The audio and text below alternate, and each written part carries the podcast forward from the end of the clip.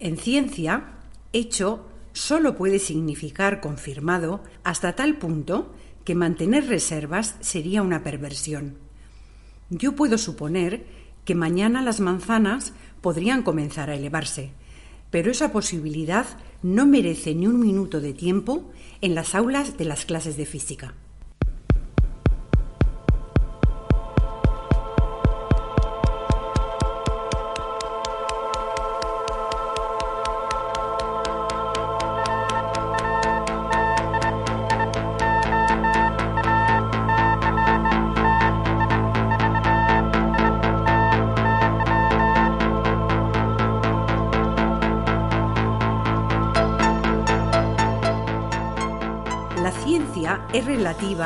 Porque se rige en una época determinada por un paradigma determinado.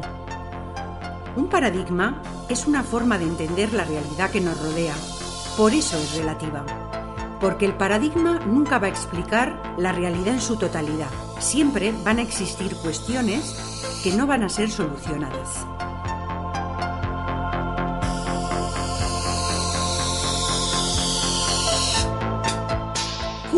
decía que si una cuestión no se soluciona, comienza a desgastar el paradigma en vigencia y se convierte en anomalía, lo que puede ocasionar que una comunidad científica decida reemplazar el paradigma vigente por otro superior. Un paradigma es como una ventana por la que se mira al mundo. Una ventana no vemos el mundo en su totalidad, por ello la ciencia es relativa.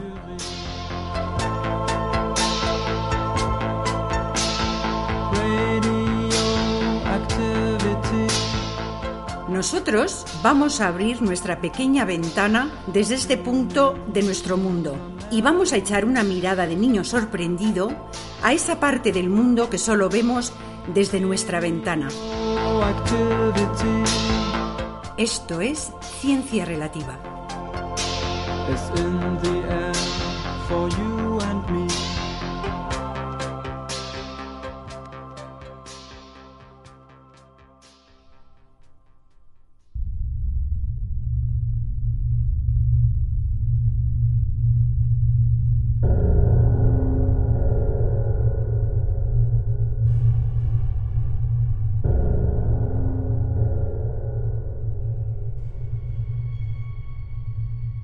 La diferencia entre el bien y el mal lo que un grupo determinado de seres humanos dice que es. Pensemos que una de las mayores fuentes de diversión en el París del siglo XVI era la quema de gatos. En las ferias que se celebraban en pleno verano, un empresario reunía docenas de gatos en una red, los colgaba en el aire desde un escenario especial y entonces, ante el delirio de los espectadores, hacía descender el paquete sobre una hoguera. El público reunido aullaba de risa y los animales aullaban de dolor al ser chamuscados, quemados y por fin carbonizados. Hoy día la mayoría de nosotros nos horrorizaríamos ante tal espectáculo, pero ¿tendríamos razón? ¿Podremos asegurar que existen verdades éticas que desconocían aquellos ávidos torturadores de gatos? Algunos creen que las verdades éticas son culturalmente representativas y que las verdades científicas no lo son. Y esta falta de justificación de las verdades éticas parece ser uno de los principales defectos de los seglares. El problema es que cuando dejamos de creer en un Dios que nos marca las reglas a seguir, cualquier acción dada, sea buena o mala, pasa a ser tema de debate. Y una declaración del tipo asesinar es malo, aunque sea incontrovertible en prácticamente todos los círculos, nunca ha calado como parecen haber calado las afirmaciones sobre los planetas o las moléculas. En términos filosóficos, el problema es que eso caracteriza la clase de hechos que nuestras instituciones morales pueden afrontar, si es que pueden afrontarlos es posible realizar un acercamiento racional a la ética en cuanto comprendemos que el problema del bien y del mal es en realidad una serie de preguntas sobre la felicidad y el sufrimiento de las criaturas conscientes. Si estamos en posición de afectar a la felicidad o al sufrimiento de los demás, tenemos responsabilidades éticas hacia ellos y algunas de esas responsabilidades son tan trascendentes que son objeto de leyes civiles y criminales. Si tomamos la felicidad el sufrimiento como punto de partida, podemos ver que muchas de las cosas que preocupan a la gente en función de su moralidad no tienen nada que ver con esta. Así que es hora de que comprendamos que los crímenes sin víctimas son como las deudas sin acreedores, ni siquiera existen. Cualquiera al que le quite del sueño los placeres privados de otros adultos es que tiene demasiado que perder o algunas creencias injustificables sobre la naturaleza del bien y el mal. No debería preocuparnos el que gente de diferentes épocas y culturas se muestre en desacuerdo sobre cuestiones éticas, porque eso no dice absolutamente nada sobre el estatus de la verdadera moral. Imaginemos lo que sería consultar a los mejores pensadores de la antigüedad sobre cuestiones de ciencia básica. ¿Qué es el fuego? Podríamos preguntar. ¿O cómo se reproducen los sistemas vivos? ¿Y qué son esas luces que vemos en el cielo nocturno? Seguro que en asuntos como estos encontraríamos una desconcertante falta de consenso, y no es porque las mentes brillantes escasearan en el mundo antiguo, sino porque les faltarían las herramientas físicas y conceptuales necesarias para responder a preguntas de ese tipo. Su falta de consenso demostraría su ignorancia sobre ciertas verdades físicas, no que no existan esas verdades. Si existen respuestas correctas y equivocadas a preguntas éticas, estas respuestas podemos buscarlas mejor en los tiempos actuales. Que nuestra búsqueda no lleve a una cueva solitaria o a un laboratorio moderno no representa diferencia alguna respecto a la existencia de esos hechos en cuestión. Si la ética es una verdadera esfera del conocimiento, será una esfera de progreso y retroceso potencial y en ese tipo de discurso, al igual que en otros, la tradición solo tiene relevancia como soporte para la investigación. Cuando nuestras tradiciones no nos son de ayuda, son meros vehículos de la ignorancia. La idea de que la religión es, en cierta manera, la fuente de nuestras más profundas intuiciones éticas es, absurda en las páginas de la Biblia se extrae tanta sensación de que la crueldad es mala como la que se extrae de un texto de matemáticas donde dos y dos son cuatro. Cualquiera que no albergue una rudimentaria e innata sensación de que la crueldad es mala está incapacitado para aprenderlo leyendo. Y además, la mayoría de las escrituras contienen testimonios inequívocos de ello, Nuestras intuiciones éticas deben de ser precursores del mundo natural, puesto que la naturaleza no es solo dientes y garras ensangrentados. Hasta los monos sufren privaciones extraordinarias para no causar daño a otro miembro de su especie. La preocupación por los demás no es la invención de algún profeta, el hecho de que nuestras intuiciones éticas tengan sus raíces en la biología nos revela lo mal guiados que están nuestros esfuerzos para asumir la ética en la religión. Salvar a un niño que se ahoga no es un deber moral mayor que comprender la lógica de un silogismo. Simplemente no necesitamos ideas religiosas que nos motiven a llevar vidas éticas.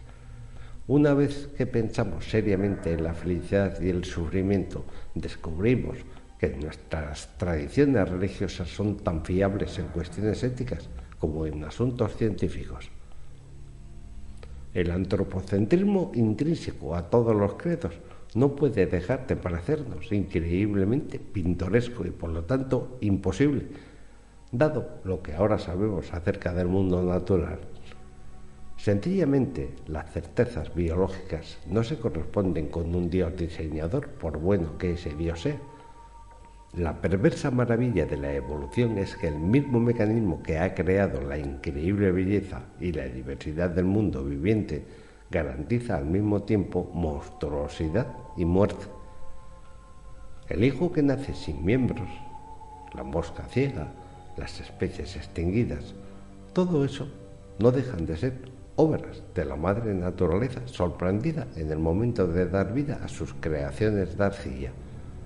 Ningún Dios perfecto podría mantener tales incongruencias. Vale la pena recordar que si Dios creó el mundo y todo lo que hay en él, también creó la viruela, la peste, la filariasis. Cualquiera que desencadenase intencionadamente tales horrores sobre la tierra sería aniquilado por sus crímenes. Es preferible no consultar sobre temas de ética con la deidad que hace miles de años acechaba en los desiertos de Oriente Medio y que parece haberlos abandonado a un constante derramamiento de sangre en su nombre. Es más, resultaría tarea bastante odiosa juzgarla por sus actos. Bertrand Russell fue el primero que lo dijo. Aparte de una convicción lógica, para mí, decía Bertrand Russell, hay algo extraño en la evaluación ética de los que creen que una deidad omnipotente, omnisciente y benevolente ha preparado el terreno durante muchos millones de años en los que solo ha habido nebulosas sin vida para considerarse adecuadamente recompensado por la aparición de Hitler, de Stalin, de la bomba atómica. Es una observación esta devastadora que no admite réplica ninguna y en vista de las obvias insuficiencias de Dios, los piadosos han sostenido por regla general que no se pueden aplicar normas terrestres al creador del universo. Pero este argumento pierde su fuerza en cuanto nos damos cuenta de que ese creador que clama estar por encima del juicio humano está claramente gobernado por pasiones humanas, los celos, la ira, la sospecha, el anche de dominio, un estudio exhaustivo de nuestros libros sagrados revela que el Dios de Abraham es un tipo ridículo, caprichoso, petulante, es cruel y alguien para el que cualquier alianza es poca garantía de salud o felicidad. Y si estas son las características de Dios, yo digo que entonces los peores de entre nosotros hemos sido creados más a su imagen y semejanza de lo que podríamos haber supuesto nunca. El problema de reivindicar a un Dios omnipotente y omnisciente frente al mal, lo que tradicionalmente se llama el problema de la teodicea, es insuperable.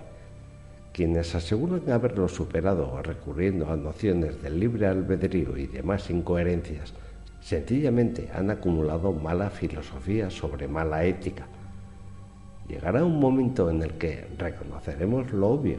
La teología es poco más que una rama de la ignorancia humana, pura ignorancia con alas.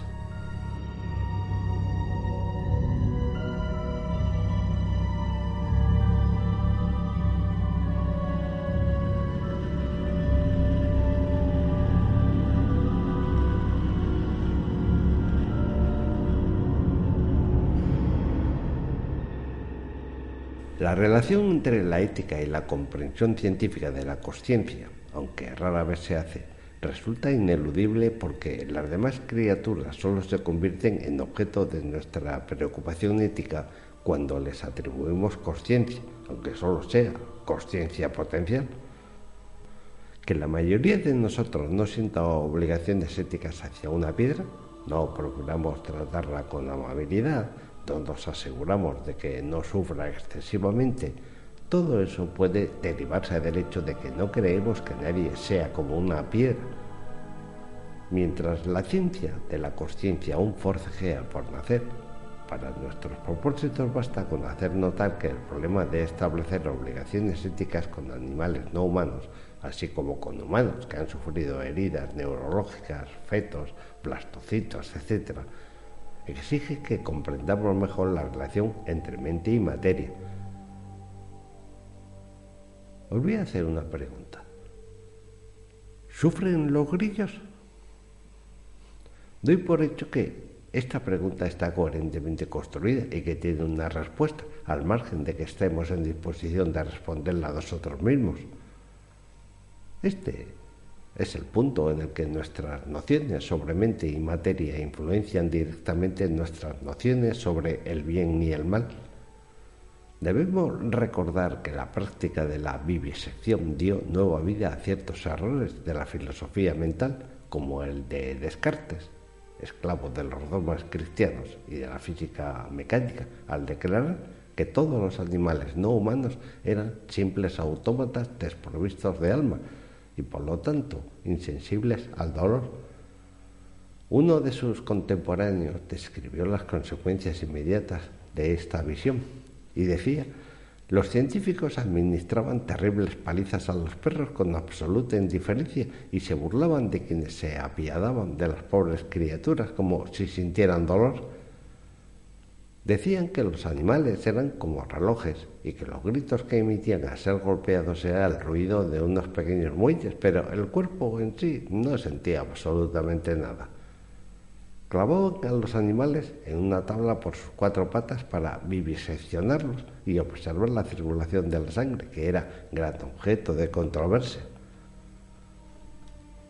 El chauvinismo cognitivo de esta clase no solo fue un problema para los animales, la duda de los exploradores españoles sobre si los indígenas sudamericanos tenían alma debió contribuir a la crueldad con la que estos fueron tratados durante la conquista del Nuevo Mundo.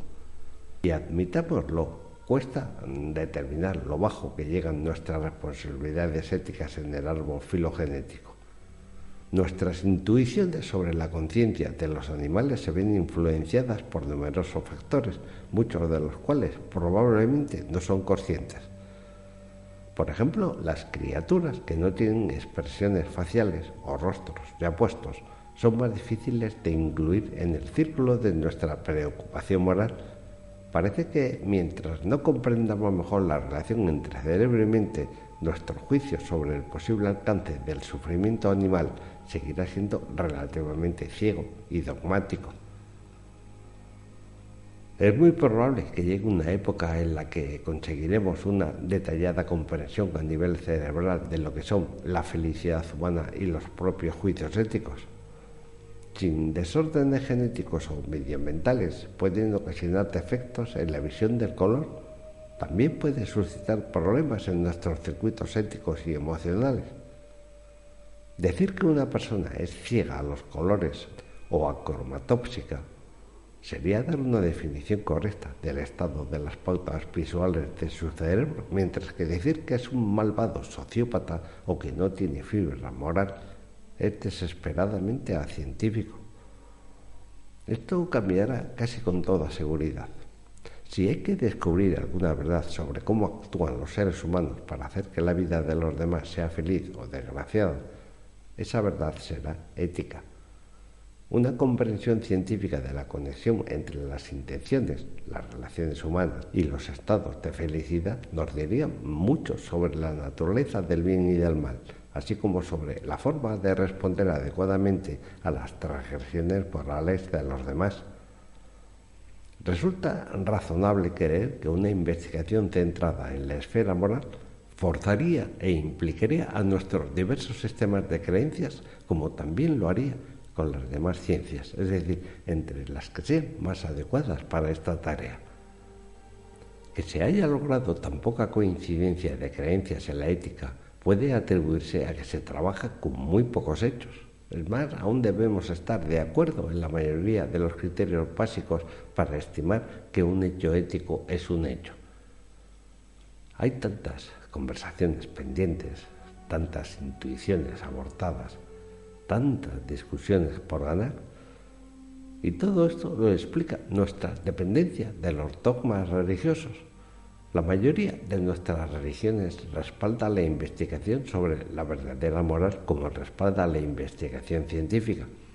Es un problema que solo podrá solucionarse estableciendo nuevas reglas para el discurso. ¿Cuándo fue la última vez que se criticó a alguien por no respetar las creencias sin base en física o historia manifestadas por otras personas? Las mismas reglas deberían aplicarse también a toda creencia ética, a toda creencia espiritual o a toda creencia religiosa. Hay que concederle ese mérito a Christopher Hitchens por condensar en una sola frase un principio de discurso que bien podría interrumpir nuestro descenso hacia el abismo. Christopher decía, lo que puede ser afirmado sin pruebas también puede ser descartado sin pruebas. Así que recemos porque miles de millones de nosotros estemos de acuerdo con él.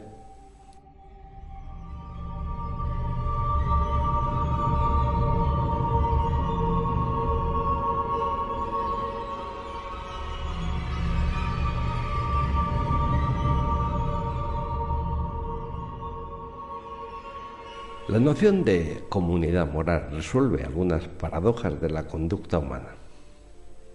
¿Cómo es que, al fin y al cabo, un guardia nazi podía volver a casa todos los días de su trabajo en los crematorios y ser un amante padre familiar?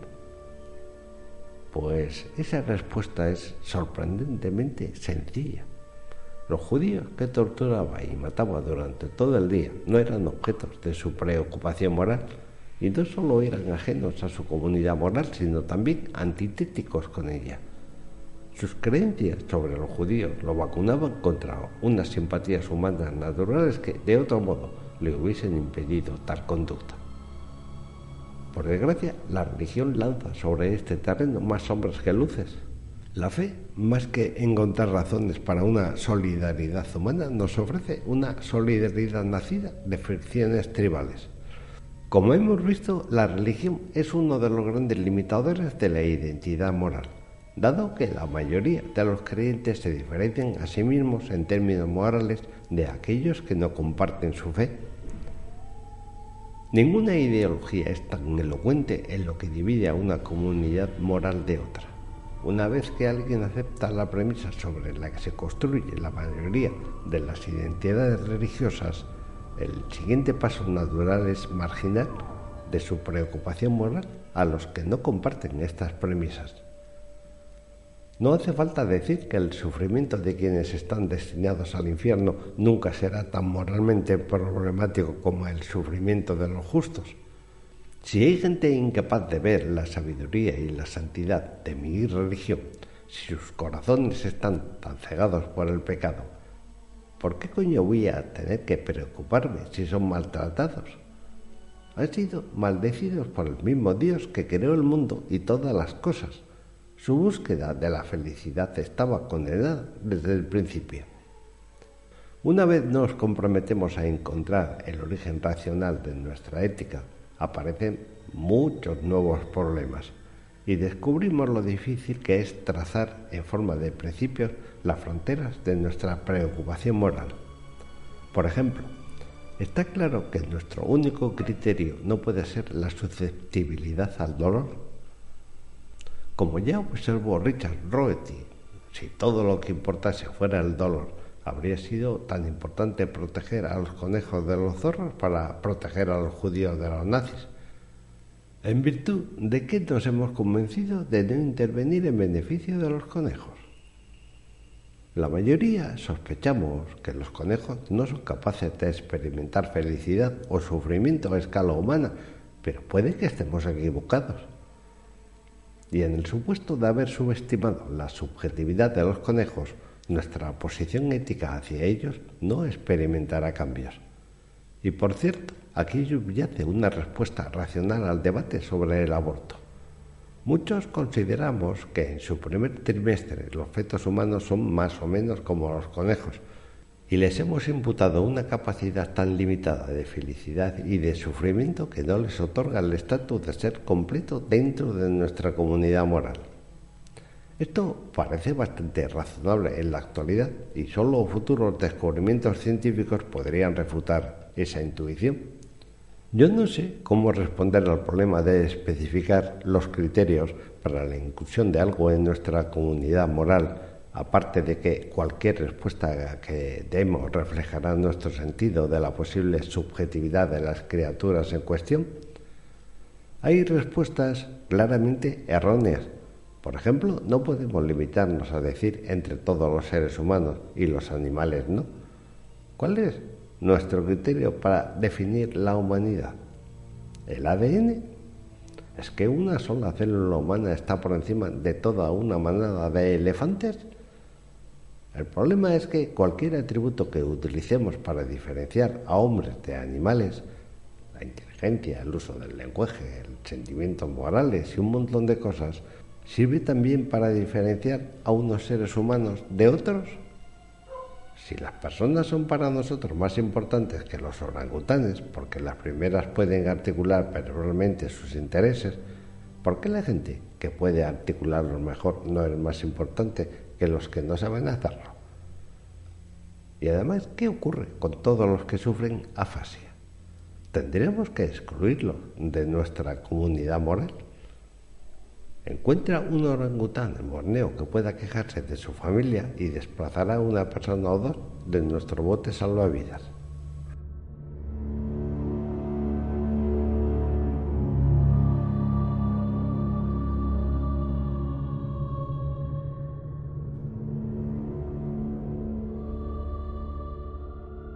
En el segundo episodio vimos que para que nuestras creencias funcionen con lógica, es más, para que sean realmente creencias, también debe representar fielmente estados del mundo.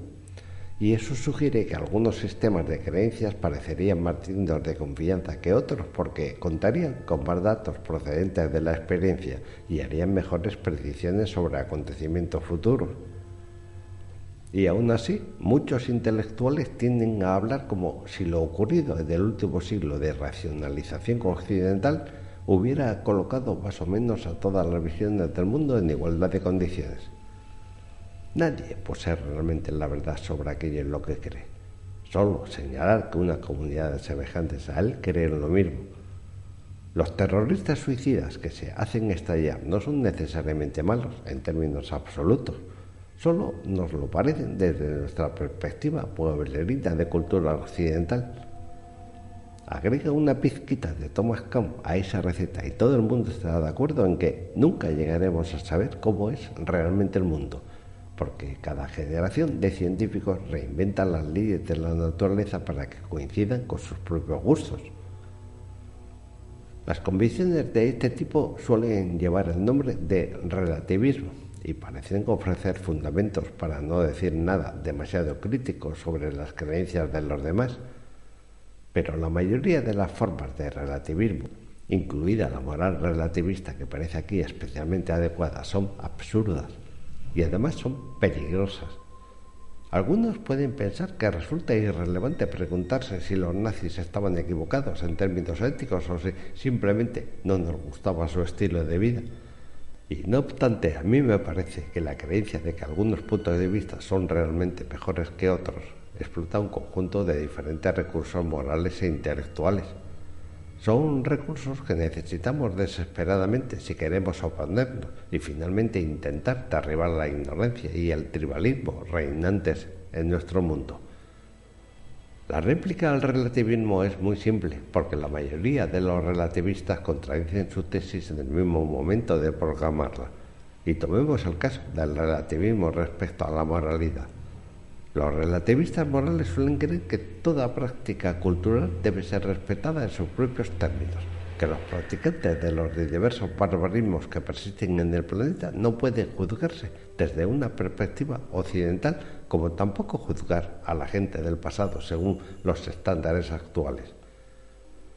Y aún así, en su enfoque de la moralidad se oculta una reivindicación implícita que no es relativa, sino absoluta la mayoría de los relativistas morales creen que la tolerancia de la diversidad cultural es mejor que una rotunda intolerancia. Esto podría ser razonable, pero conlleva una reivindicación global sobre cómo deberían vivir todos los seres humanos. El relativismo moral, cuando se usa como herramienta racional para tolerar la diversidad, es contradictorio en sí mismo.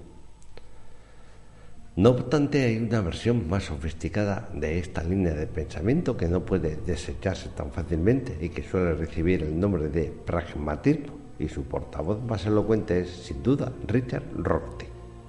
Aunque a Rorty no es un nombre muy familiar, su trabajo ha tenido una gran influencia en nuestro discurso y supone un buen refugio para las sombras del relativismo. Para alcanzar un consenso global en cuestiones de ética y decir, por ejemplo, que lapidar a las mujeres adúlteras sea realmente malo en un sentido absoluto, hay que encontrar razones profundas para rechazar el pragmatismo Y al hacerlo, nos descubriremos en posición de realizar fuertes reivindicaciones multiculturales sobre la sensatez de varios sistemas de creencias, así como sobre el bien y el mal. La premisa básica del pragmatismo es que, por mucho que lo intentemos, la aceptación de nuestras ideas no puede colocarse en el dorado estándar de correspondencia con la realidad.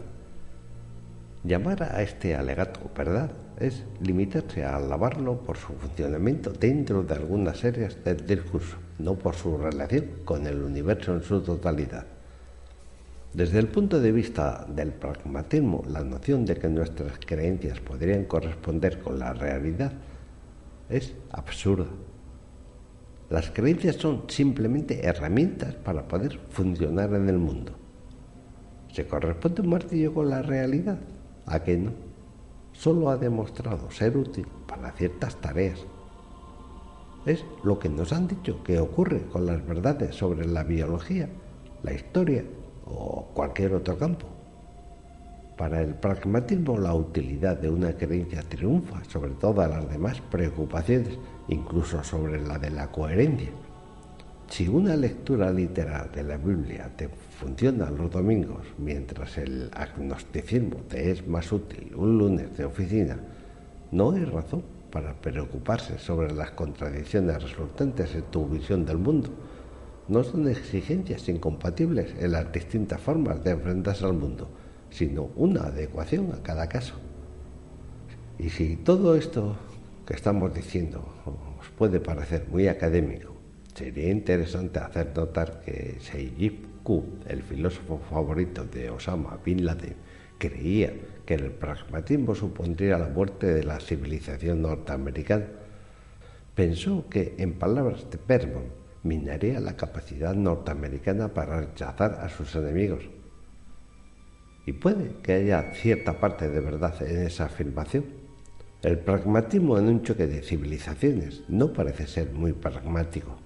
Perder la convicción de que tiene la razón sobre lo que sea parece una receta para el caos del fin de los días imaginado por Yeats. Cuando los mejores carecen de toda convicción, los peores están llenos de apasionada intensidad.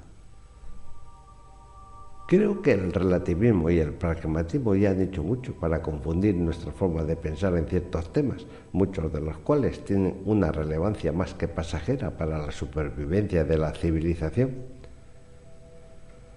En términos filosóficos, el pragmatismo puede ser directamente opuesto al realismo, para los realistas, nuestras declaraciones sobre el mundo serán verdaderas o falsas, no solo en virtud de cómo funcionan entre la confusión de nuestras demás creencias o en referencia a un criterio ligado a la cultura, sino porque simplemente la realidad es un camino seguro, independiente de nuestros pensamientos. Los realistas creen que hay verdades en el mundo que pueden exceder a nuestra capacidad de conocerlas hechos que existen independientemente de que podamos verlos o no verlos. Ser un realista ético implica creer que en la ética hay verdades esperando a ser descubiertas, como pasa en la física. Por eso podemos tener razón o estar equivocados en lo que creemos de ellas. Según los pragmáticos como Rorty, el realismo está condenado porque no hay forma de comparar nuestra descripción de la realidad con la parte de la realidad no descrita. Como dice Jürgen Habermas, dado que la certeza de las creencias solo puede justificarse con la ayuda de otras creencias, no podemos liberarnos del círculo mágico de nuestro idioma. Es una tesis muy inteligente, pero es cierta. El hecho de que el lenguaje sea el medio por el cual representamos y comunicamos nuestro conocimiento no nos dice nada sobre las posibilidades per se del conocimiento no mediato. El hecho de que cuando hablamos sobre cualquier tema todas las experiencias estén mediatizadas por el lenguaje, esto es una tautología, no significa que todo lo cognitivo y de ahí todo conocimiento sea interpretativo. Si fuera posible conocer con exactitud cualquier faceta de la realidad, por ejemplo, si ciertos místicos tuvieran razón al creer que disfrutan de un conocimiento inmediato de verdades trascendentales, el pragmatismo estaría equivocado en el sentido realista.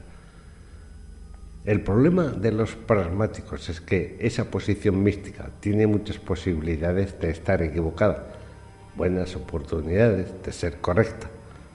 El problema es que al margen de que ese místico esté equivocado o no, solo puede equivocarse o no de una forma realista. El pragmatismo se enfrenta a la idea de que podemos conocer la realidad de una forma directa y establece una afirmación realista sobre los límites del conocimiento humano. El pragmatismo recurre a una negación realista de la posibilidad del realismo. Y al igual que los relativistas, los pragmáticos parecen llegar a una contradicción antes de empezar. Relativistas y pragmáticos creen que la verdad solo es cuestión de consenso. Sin embargo, yo creo que ha quedado claro que mientras el consenso entre mentes similares puede ser el árbitro final de la verdad, en cambio no puede constituirla. Es bastante concebible que todos puedan ponerse de acuerdo en cómo es el mundo y aún así estar equivocados y también es concebible que una sola persona pueda tener razón frente a una oposición unánime. Desde un punto de vista realista es posible, aunque improbable, que una sola persona o cultura tenga el monopolio de la verdad. Por lo tanto, podría parecer que nada se interpone en nuestra presunción de que nuestras creencias sobre el mundo puedan corresponder en mayor o menor grado a la forma en que es el mundo sea cierto o no, siempre estaremos en posición de poder autentificar finalmente tal correspondencia. Dado que probablemente existan verdades por conocer sobre cómo pueden ser felices los miembros de nuestra especie, también lo será que existen verdades por conocer sobre la ética. Decir que nunca nos pondremos de acuerdo en todo lo referente a la ética es como decir que nunca nos pondremos de acuerdo en todo lo referente a la física en ningún caso la indefinición de nuestra investigación sugiere que no existan hechos por conocer o que algunas de las respuestas que tenemos a mano no sean mejores que otras. Mientras no se conozcan más hechos, la mejor pauta intelectual es el respeto a la diversidad de nuestras visiones éticas.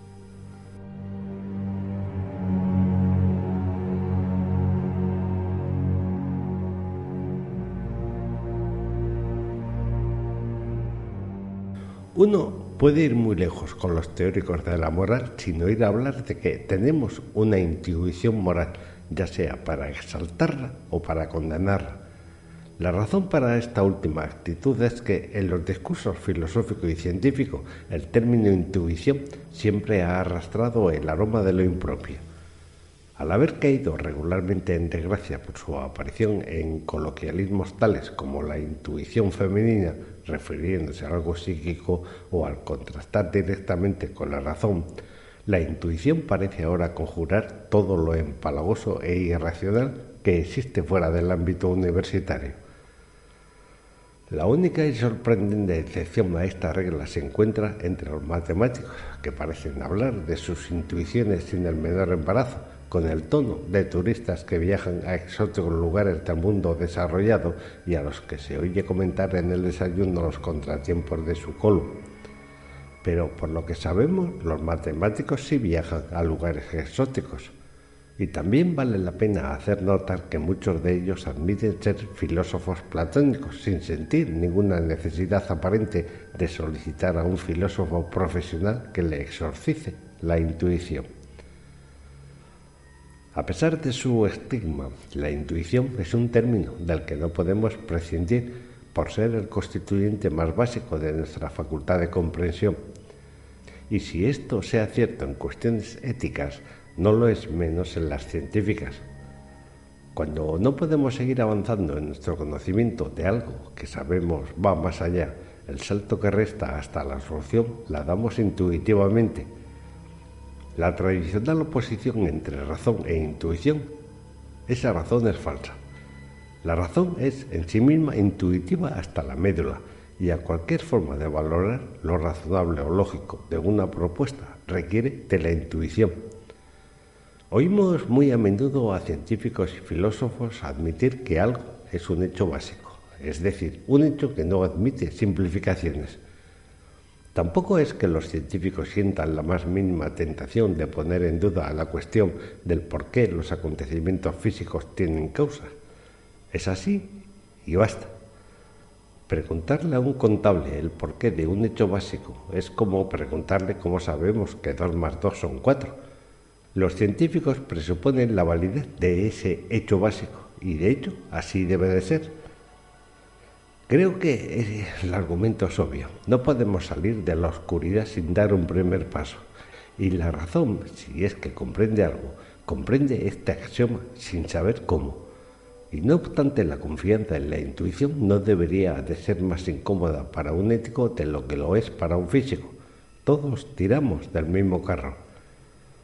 También es cierto que sabemos que nuestras intuiciones pueden fallar. Es más, hay razonamientos que a primera vista no parecen muy razonables. Cuando se pregunta cuál sería el grosor de un periódico si pudiera doblarse sobre sí mismo cien veces seguidas, la mayoría imaginamos algo del tamaño de un ladrillo. No obstante, un poco de aritmética elemental nos dice que un objeto así sería tan grueso como todo el universo conocido. Si algo hemos aprendido en los últimos dos mil años es que a veces lo que una persona siente razonable necesita algo de ayuda para ser válido. O consideremos la poco fiable intuición contenida en el refrán, quien a lo suyo se parece, en nada desmerece. Eso está lleno de complacencia y otras obvias afrentas a la razón. Es razonable creer, como parecen creer muchos chinos, que el vino mezclado con huesos pulverizados de tigre incrementa la veridad. Pues no, no lo es. ¿Podría llegar a ser razonable? Coño, pues claro que podría Solo hace falta realizar un estudio bien hecho, controlado, estableciendo una correlación significativa entre los huesos pulverizados de tigre y las proezas sexuales humanas. ¿Esperaría una persona razonable encontrar tal correlación? Pues no parece muy probable. Pero de encontrarse, la razón se vería obligada a renegar de su actual posición creer que los chinos están destruyendo sin motivo una especie animal maravillosa. Pero debemos resaltar que la única forma en que podemos criticar el contenido intuitivo del pensamiento mágico es recurriendo al contenido intuitivo del pensamiento racional. Estudio controlado, correlación. ¿Por qué nos persuaden esos criterios? No es obvio que si una causa del incremento de la potencia sexual no excluye a otra, el efecto placebo, el autoengaño, los factores medioambientales, las diferencias de salud entre los sujetos, etcétera, etcétera, se fallará aislando únicamente la variable del efecto de los huesos pulverizados de tigre en el cuerpo humano? Pues sí, es tan obvio como un puñetazo en un ojo. ¿Que por qué es obvio? Pues otra vez nos topamos con lo fundamental. Como dijo Wittgenstein, la pala ha tocado piedra. El hecho de que debamos confiar en ciertas intuiciones para responder a cuestiones éticas no sugiere lo más mínimo que haya algo insustancial, ambiguo o culturalmente contrario en la verdad ética. Como en cualquier otro campo, hay espacio para la disensión inteligente a la hora de decidir lo que es correcto o lo que es equivocado pero la disidencia inteligente también tiene sus límites. Los que creen que la Tierra es plana no son geógrafos que disienten. Los que niegan que el holocausto tuvo lugar no son historiadores que disienten. Los que creen que Dios creó el universo en el año 4004 a.C. no son cosmólogos que disienten. Y veremos que los que practican actos de barbarie como matar por honor no son éticos que disienten. El hecho de que las buenas ideas se acepten intuitivamente no hace más respetables a las malas.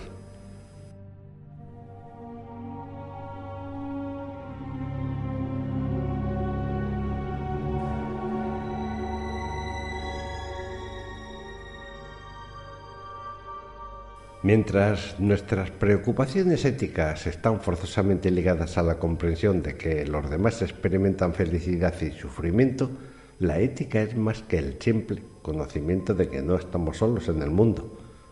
Dado que la ética nos importa, también deberían importarnos la felicidad y el sufrimiento de los demás. Y de hecho, nos importa. Pero, ¿por qué?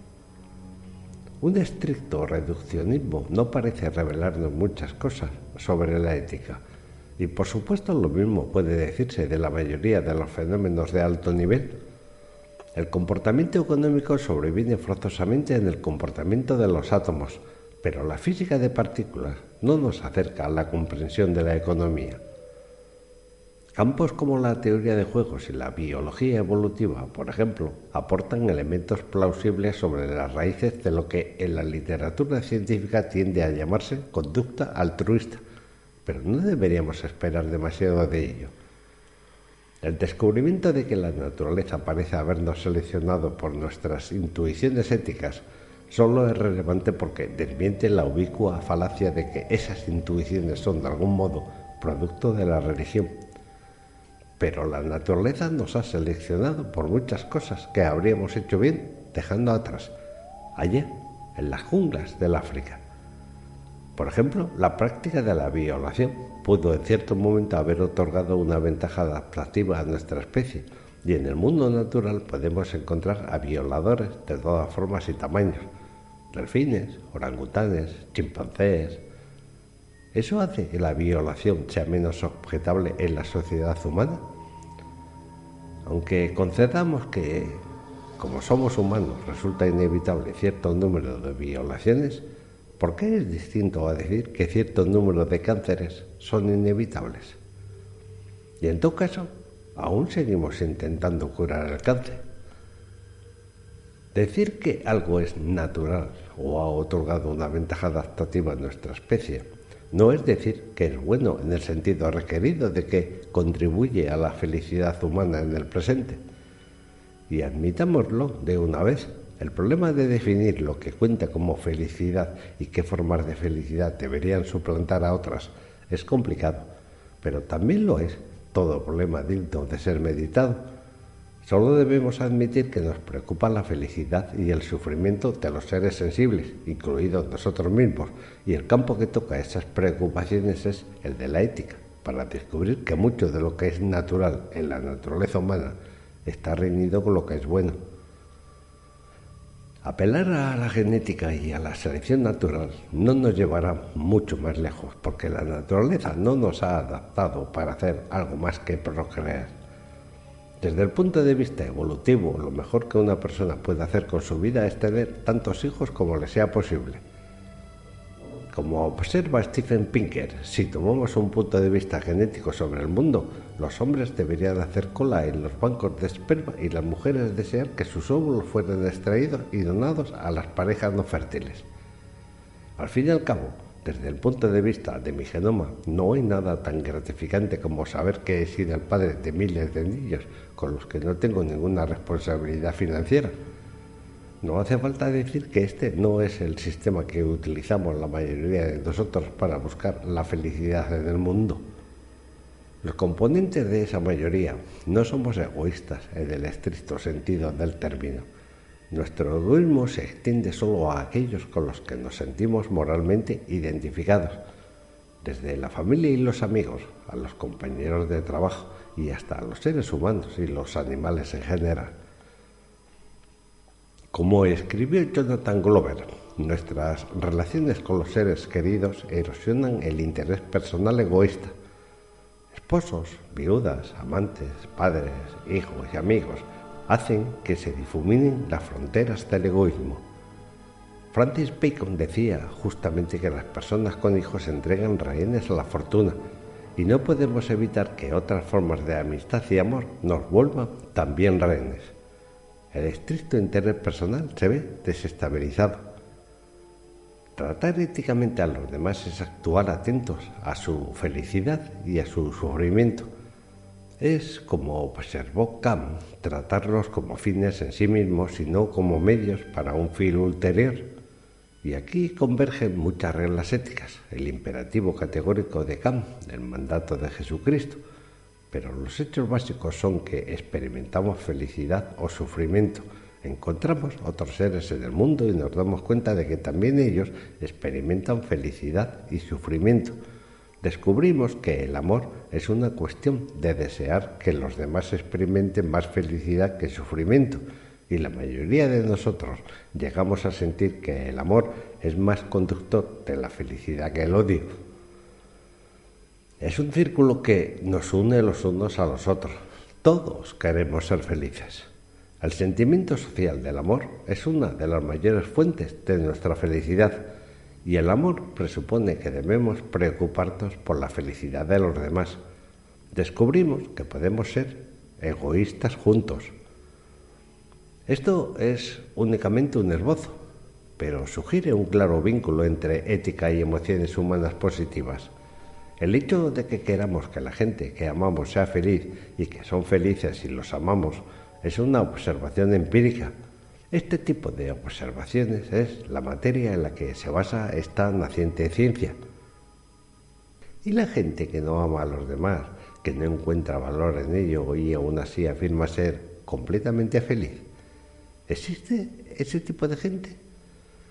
Pues igual sí que existe. ¿Contradice esto el enfoque realista de la ética?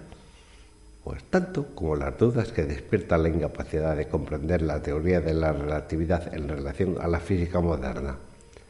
Hay quienes no le encuentran ni pie ni cabeza a la afirmación de que el paso del tiempo es relativo, dependiendo del marco de referencia. Esto les impide tomar parte en cualquier discusión seria sobre física. La gente que es incapaz de ver la relación entre amor y felicidad puede encontrarse en la misma posición respecto a la ética. Las diferencias de opinión no suponen un problema para el realismo ético.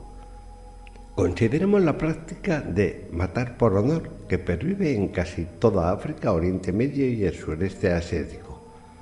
Vivimos en un mundo donde mujeres y niñas son asesinadas regularmente por sus parientes masculinos y estos se enteran de cualquier indiscreción sexual por su parte, desde hablar con un hombre sin permiso a ser víctima de una violación.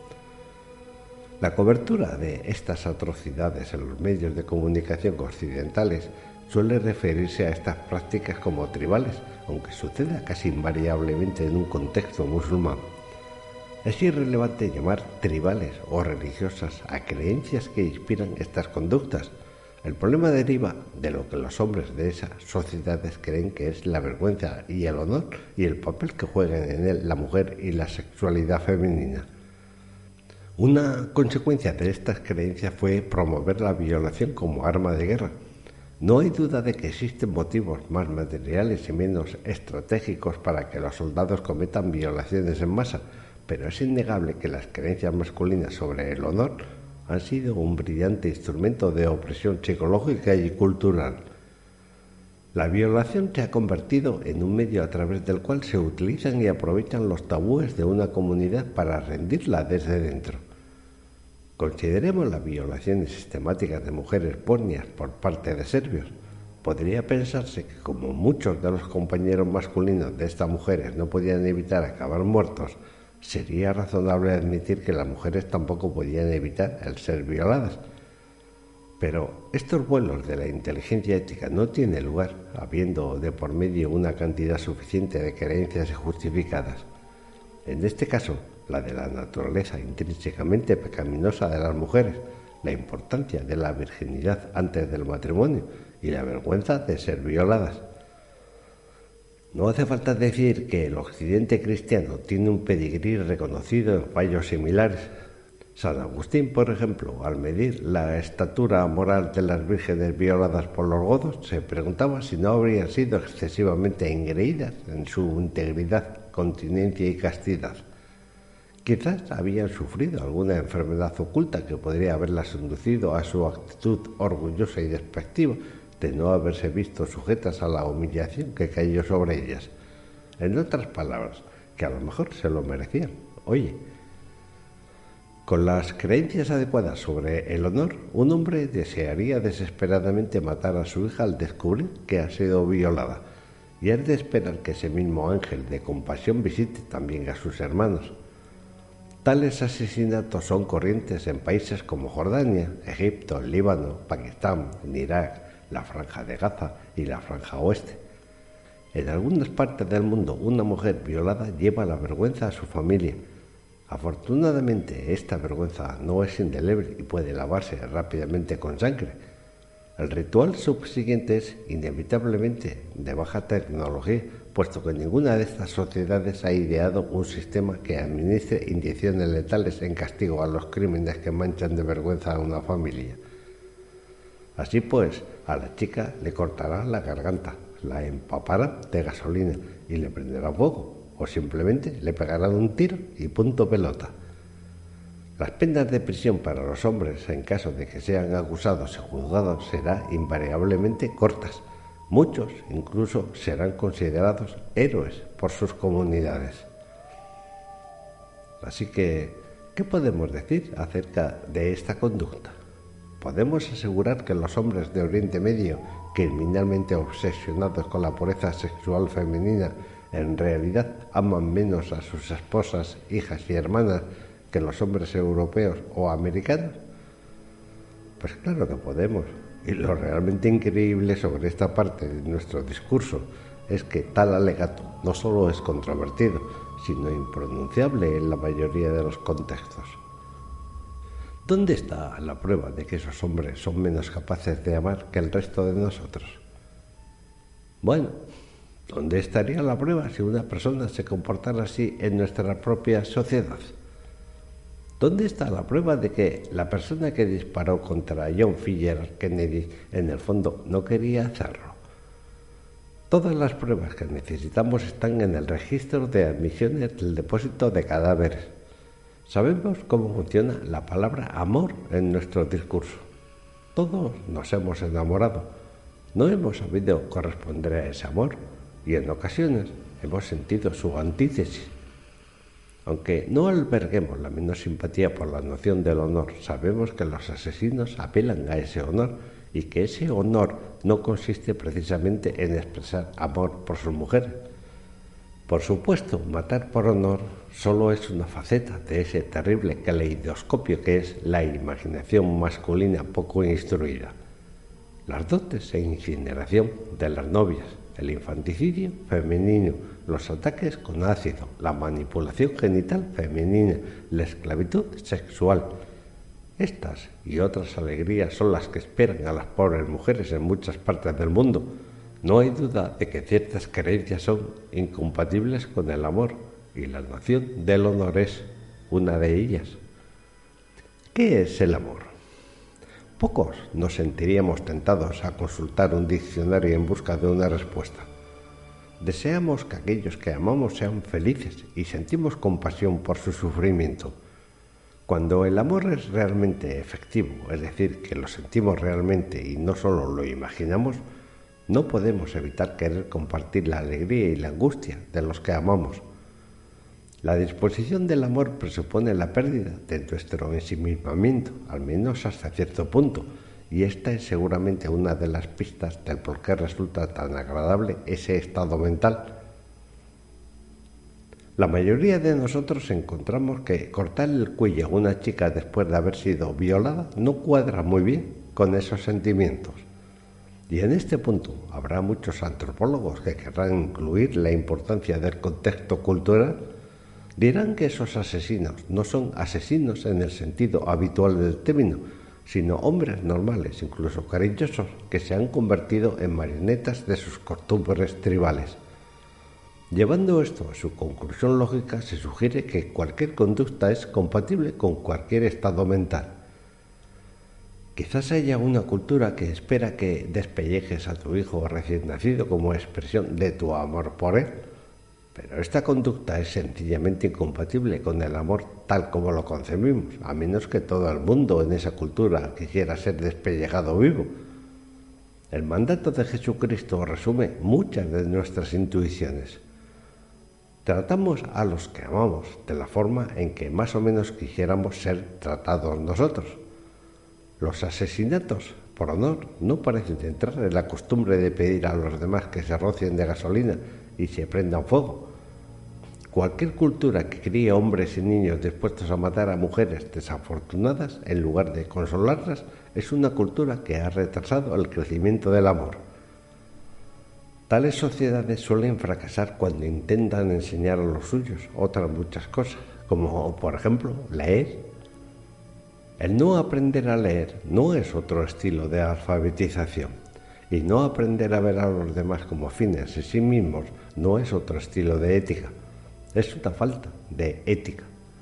¿Cómo podemos animar a otros seres humanos a extender sus simpatías morales más allá de sus estrechas limitaciones? ¿Cómo podemos aprender a ser simples seres humanos, libres de identidades nacionales, éticas o religiosas? Podemos ser simplemente razonables. La propia naturaleza de la razón funde los horizontes cognitivos y morales. La razón es, ni más ni menos, el guardián del amor.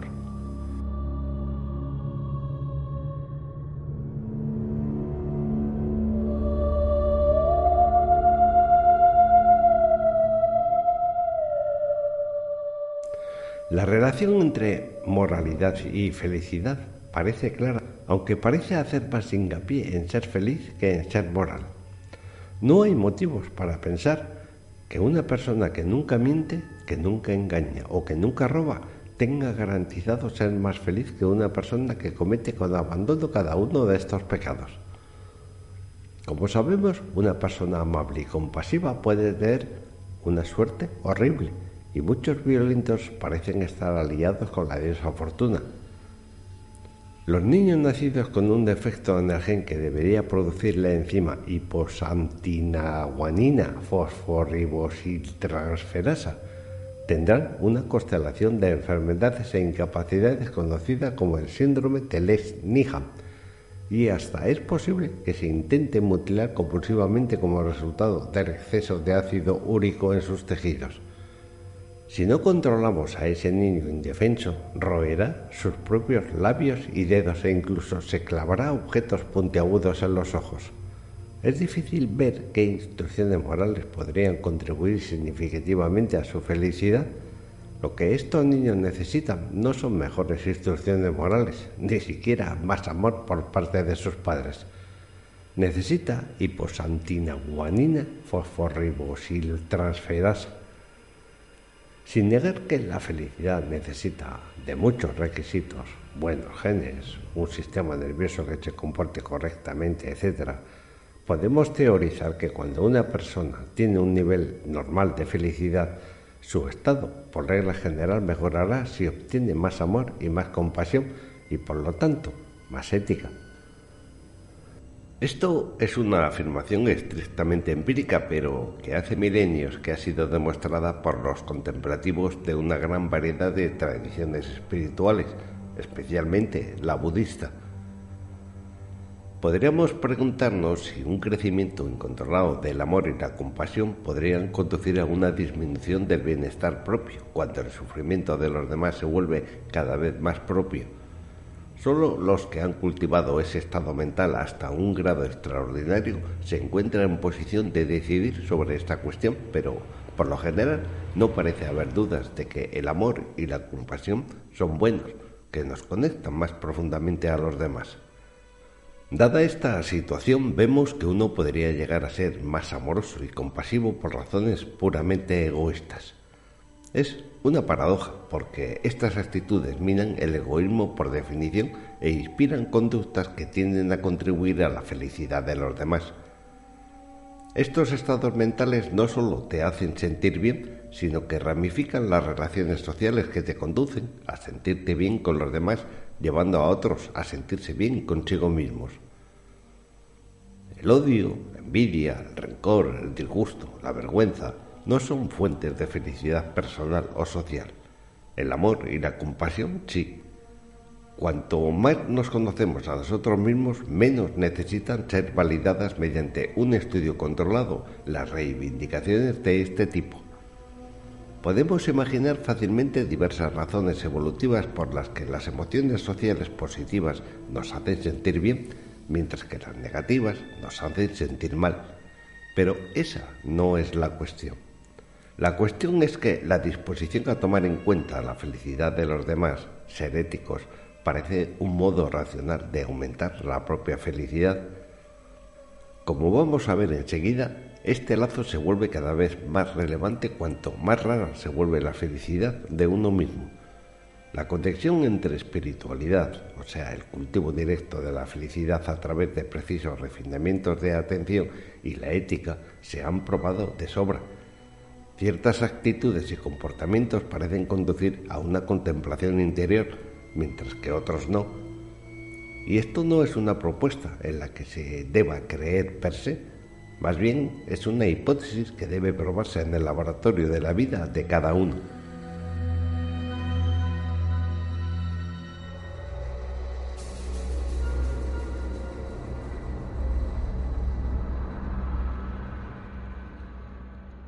Lanzar preguntas sobre ética en términos de felicidad y sufrimiento pueden llevarnos a un territorio poco familiar. Consideremos el caso de la tortura judicial. A primera vista parece malvada, sin ambigüedades, y aún así, solo ahora los hombres y mujeres razonables de nuestro país empiezan a cuestionarlo públicamente. El interés sobre esta materia parece nacer de una entrevista con Alan Dexovich, un viejo adalid de los derechos del inocente hasta que se demuestre lo contrario en el programa de televisión 60 minutos. En ella, Dershowitz dejó caer el paradigmático caso de la bomba de relojería ante millones de personas que creían que el concepto de la tortura era imposible de rehabilitar. Imaginemos que un conocido terrorista ha escondido una potente bomba en el centro de una ciudad y que ese hombre se encuentra ahora bajo tu custodia. No quiere decir nada sobre la localización de la bomba, solo que el lugar fue elegido para producir la pérdida del mayor número de vidas.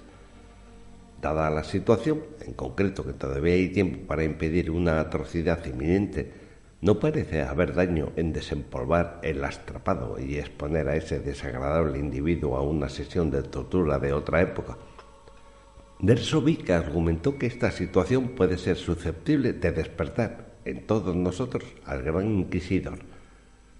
Si la bomba no te motiva, imagina a tu hija de siete años asfixiándose lentamente en un almacén a cinco minutos de distancia, siendo ese hombre la única clave de su salvación. Si tu hija tampoco te motiva, pues añádele las hijas de todas las parejas que vivan alrededor una perversa negligencia de nuestro gobierno ha hecho que millones de niñas cayeran bajo el control de un genio del mal que está esposado frente a ti. Las consecuencias de la no colaboración de un hombre pueden ser patentemente graves y su malevolencia y su culpabilidad tan transparente que arrancarían de sus sueños más dogmáticos hasta al relativista más moral. Por regla general se cree que el problema ético más grave al que nos enfrentamos recurriendo a la tortura es terminar torturando a cierto número de hombres y mujeres inocentes. La mayoría de los que nos sentiríamos ansiosos por ponernos la gorra del torturador en el caso descrito anteriormente empezaríamos a dudar cuando la culpabilidad de una persona fuera más incierta. Y eso mucho antes de que otras preocupaciones atraigan siquiera nuestra atención. Por ejemplo, ¿es fiable un testimonio obtenido bajo tortura? Ni siquiera necesitamos plantearnos cuestiones de ese tipo, dado que ya hemos dejado claro que en el mundo real no seríamos capaces de asegurar la culpabilidad de un inocente con solo mirarlo. Así que parece que tenemos dos situaciones que la mayoría de la gente sana y decente consideraría éticamente distintas. En el primer caso puesto por Dershowitz parecería perverso preocuparse por los derechos de un terrorista que ha admitido que lo es, estando en peligro tantas vidas inocentes, mientras que en condiciones más reales la incertidumbre sobre la culpabilidad de una persona excluye generalmente el uso de la tortura. ¿Es así como se nos presenta realmente el tema? Pues yo creo que probablemente no. En primer lugar, parece que las restricciones al uso de la tortura no son reconciliables con nuestra buena voluntad para declarar la guerra. Al fin y al cabo, ¿qué es el daño colateral sino la tortura involuntaria de gente inocente, hombres, mujeres y niños? Cuando consentimos en que se lancen bombas, lo hacemos con la seguridad de que por su culpa habrá niños que quedarán ciegos, destripados, paralizados, huérfanos, muertos. Resulta curioso que la tortura de Osama Bin Laden pueda dar problemas de conciencia a nuestros líderes, mientras que no lo hace la inintencionada, aunque perfectamente previsible y por tanto aceptada, carnicería de niños. Así que podemos preguntarnos si estamos dispuestos a actuar de una forma que garantiza la desgracia y la muerte de un número considerable de niños inocentes, porque ahorrarle ningún suplicio a unos sospechosos de terrorismo. ¿Cuál es la diferencia entre seguir un curso de acción donde correremos el riesgo de someter a inocentes a tortura a seguir un rumbo en el que mataremos a un número aún mayor de hombres, mujeres y niños inocentes? Es más, parece obvio que debería preocuparnos menos una mala aplicación de la tortura que los daños colaterales al fin y al cabo, en la bahía de Guantánamo no se han encerrado mujeres y niños, solo jóvenes histéricos, muchos de los cuales fueron hechos prisioneros cuando intentaban matar a nuestros soldados. La tortura ni siquiera supone un riesgo significativo de muerte o daño permanente para sus víctimas, mientras que los daños colaterales producen, casi por definición, muertos o mutilados. La división ética que parece abrirse aquí sugiere que quienes optan por lanzar bombas también podrían secuestrar a los seres más cercanos y queridos de los sospechosos de terrorismo, a las esposas, a las madres y a las hijas, y torturarlos si de ese modo se pudiera obtener algo aprovechable. Y admitámoslo, sería espantoso llegar a este resultado mediante un argumento lógico, por lo que buscaremos alguna forma de escapar de esto. En este contexto deberíamos hacer notar que en un acto de violencia física inciden muchas variables de nuestros sentimientos, además de nuestras intuiciones sobre su validez ético. Como señaló Glover, en la guerra moderna lo que más impresiona es la mala guía para encontrar lo más dañino. Una cosa es descubrir que nuestro abuelo voló desde 3D en una misión de bombardeo durante la Segunda Guerra Mundial y otra muy distinta, enterarnos de que mató a palazos a cinco niñas y a su madre. Podemos estar prácticamente seguros de que mató a más mujeres y niñas al dejar caer sus bombas desde las prístinas alturas y que su muerte sería igualmente horrible, pero su culpabilidad no parecería la misma. Es más, sabemos intuitivamente que para perpetrar el segundo acto hay que ser otra clase de persona y por regla general los efectos psicológicos de participar en esos dos tipos de violencia suelen ser diferentes. Consideremos el siguiente relato de un soldado soviético en Afganistán. Decía, resulta aterrador y desagradable tener que matar, ¿sabes? Pero pronto te das cuenta de que lo que encuentras realmente objetable es disparar a alguien bocajarro. Matar masivamente en grupo es hasta excitante y lo he visto por mí mismo, divertido. No hace falta decir que nadie ha disfrutado nunca matando gente de cerca. Todos reconocemos que ese disfrute requiere un grado anormal de insensibilidad ante el sufrimiento ajeno. Puede que sencillamente no estemos equipados para rectificar esta disparidad y que según Glover el shock sea mayor ante lo que es más dañino. Es fácil encontrar razonamientos biológicos para carecer de ese equipamiento, ya que los millones de años pasados en las mesetas africanas no nos seleccionaron para la evolución por nuestra capacidad de asimilar emocionalmente los horrores del siglo XXI. Que nuestros genes paleolíticos dispongan ahora de armas químicas, biológicas y nucleares es, desde el punto de vista evolutivo, muy similar a poner esta tecnología en manos de chimpancés. La diferencia entre matar a un hombre y matar a mil no nos parece tan destacable como debería, y como observó Clover, en muchos casos encontraremos mucho más perturbador el primer ejemplo.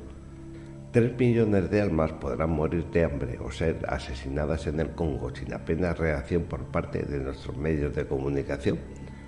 Pero si una princesa muere en un accidente de coche, la cuarta parte de la población de la Tierra cae postrada de dolor Quizás seamos incapaces de sentir lo que deberíamos sentir para cambiar nuestro mundo. ¿Qué se siente al ver que 3.000 personas, hombres, mujeres y niños, son incinerados y reducidos a cenizas en apenas unos segundos?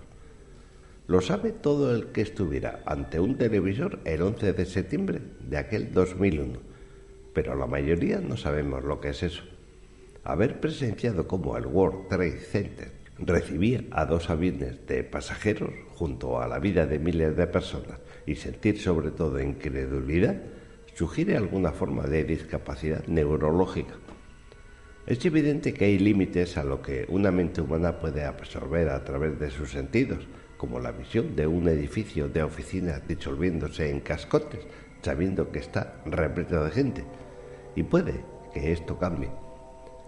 En todo caso, todo el que crea que la equivalencia entre tortura y daño colateral no se sostiene porque la tortura resulta cercana y personal mientras que las bombas no lo son, sufre una carencia de imaginación en lo menos dos aspectos. Primero, si reflexionamos un momento ante los horrores que deben de haber sufrido los afganos o los iraquíes inocentes bajo nuestras bombas, nos revelará que están a la par con los de cualquier celda la necesidad de este ejercicio de la imaginación para situar a la par a la tortura y al daño colateral se debe a la disociación entre lo que más nos impresiona y lo que es más dañino. También demuestra el grado en que nos dominan nuestros propios eufemismos. Matar gente a distancia es fácil, pero quizás no debería ser tan fácil. Y segundo, si nuestra intuición sobre lo equivocado de la tortura nace de la adversión al comportamiento habitual de la gente mientras es torturada, debemos resaltar que este desagrado concreto puede evitarse farmacológicamente porque las drogas paralizantes hacen innecesario gritar para ser oído o escribir para ser visto. Podemos concebir fácilmente métodos de tortura que dejen al torturador tan ciego ante la apremiante situación de sus víctimas como un piloto de bombardeo a 10.000 metros de altura ante las suyas. Consecuentemente, nuestra natural adversión ante la visión y los sonidos de una mazmorra no da pie a los que argumentan contra el uso de la tortura. Para demostrar los abstractos que pueden parecer los tormentos de los torturados, Solo hay que imaginar una píldora de tortura ideal, una droga que aunase los instrumentos de tortura y su posterior ocultación. La acción de la píldora podría producir parálisis transitoria y malestar transitorio de una clase a la que ningún ser humano se sometería voluntariamente por segunda vez. Imagina cómo se sentirían los torturadores al darle una cápsula así al terrorista cautivo y tras esperar lo que parecería una simple hora de siesta, este despertarse y confesar inmediatamente todo lo que sabía sobre su organización. ¿No nos sentiríamos tentados a llamarla la píldora de la verdad? Pues no. No hay diferencia ética entre el sufrimiento de los torturados y el sufrimiento provocado por los daños colaterales. ¿Cómo compensar ese desequilibrio? En el supuesto de que queramos asumir una postura ética coherente en esos asuntos, nos veremos abocados a una elección forzosa. Si admitimos el lanzamiento de bombas, incluso al riesgo de que el tipo salga desviado, debemos admitir la tortura a cierta clase de criminales sospechosos y prisioneros militares. Si no aceptamos la tortura, tampoco deberíamos aceptar la guerra moderna. Los contrarios a la tortura argumentarían rápidamente que las confesiones obtenidas con ella son muy pocos fiables. No obstante, dados los precedentes, esta objeción carece de su fuerza habitual. Estas confesiones pueden considerarse todo lo poco fiables que queráis. Solo hace falta que las posibilidades de que nuestros intereses se vean beneficiados por la tortura sean las mismas que ante el lanzamiento de una sola bomba. ¿Qué posibilidad existe de que el lanzamiento de la bomba número 117 en Kandahar posibilite la derrota definitiva de Al Qaeda? Pues muy escasa. Aquí entra Khalid Sheil Mohammed, la captura más valiosa en aquella guerra contra el terror. Un personaje que parece cortado según el patrón de Sorbisian. Los oficiales de los Estados Unidos creen que fue la mano que decapitó a Daniel Pierce, periodista del Wall Street Journal. Sea cierto o no sea cierto, su pertenencia a Al Qaeda elimina más o menos su inocencia en gran parte y su rango en la organización sugiere que su conocimiento de las atrocidades planeadas debe ser amplio. El reloj de la bomba está en marcha. Si pensamos en el daño que aceptamos causar en los cuerpos y mentes de los niños inocentes de Afganistán e Irak, resulta perverso nuestro repudio a la tortura en el caso de Khalid Seil Mohammed. Si hubiera una sola oportunidad entre un millón de hacerle confesar bajo tortura cualquier cosa que permita el completo desmantelamiento de Al Qaeda, deberíamos usar cualquier método a nuestra disposición para obligarlo a hablar.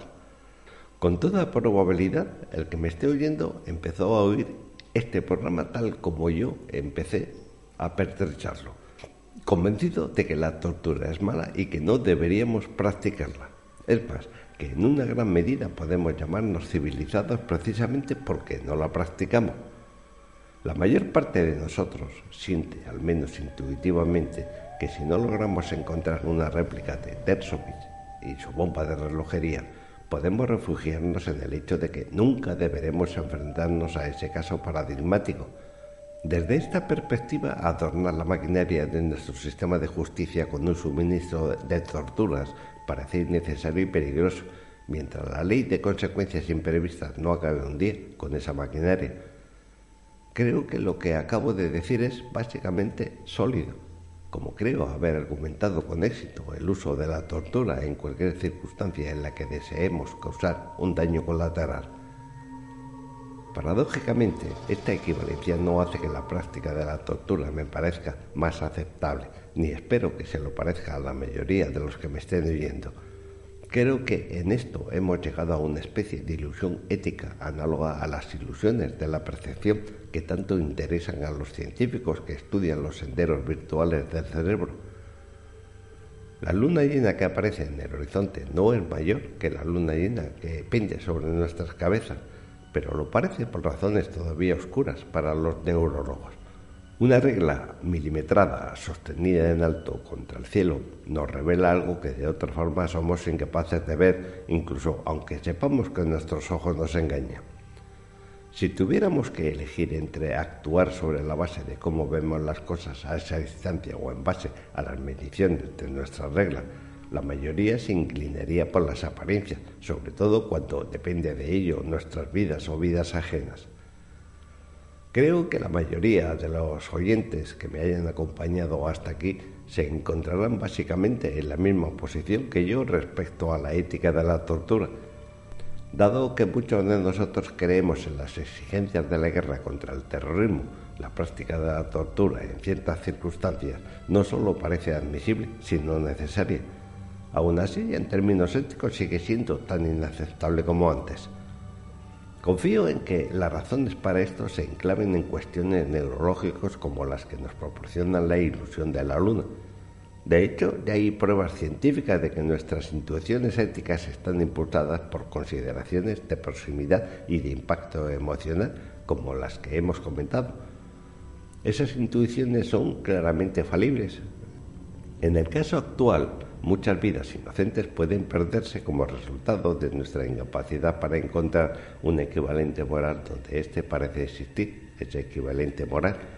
Quizás sea el momento de coger la regla y sostenerla contra el cielo.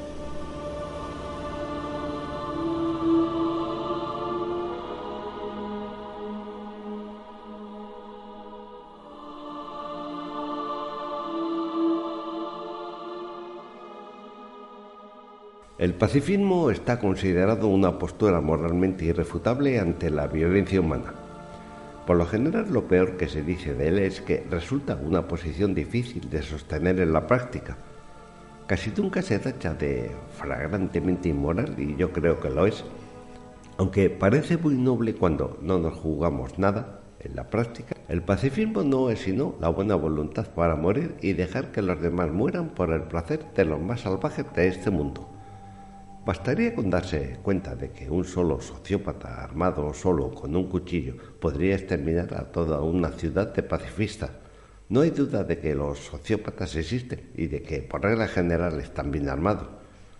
Como me temo que las anteriores consideraciones sobre la tortura pueden suponer una argumentación importante para el pacifismo, me gustaría señalar brevemente el motivo por el que debemos aceptar el hecho de que a menudo la violencia o su amenaza es una necesidad ética.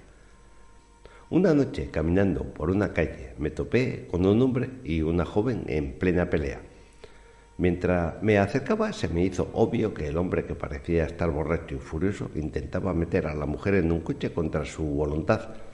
Ella se resistía todo lo posible, pero él la sujetaba por el brazo con una mano y con la otra amenazaba con golpearle la cara, lo que ya había hecho por lo menos una vez antes de que yo llegase a la escena. La puerta trasera del coche estaba abierta y su cómplice se sentaba al volante. Otros hombres pululaban a su alrededor y daban la impresión de aprobar aquella especie de secuestro. Sin saber conscientemente qué podría hacer, me encontré intercediendo por la mujer. Mientras aumentaba mi adrenalina y la atención del asaltante se centraba en mí, se me ocurrió que su inglés podría ser horrible, quizás inexistente. El mero esfuerzo por comprenderme podía ser tan costoso que hasta resultaría divertido. La incapacidad de dejar claras mis intenciones también podría servir para impedir el conflicto actual.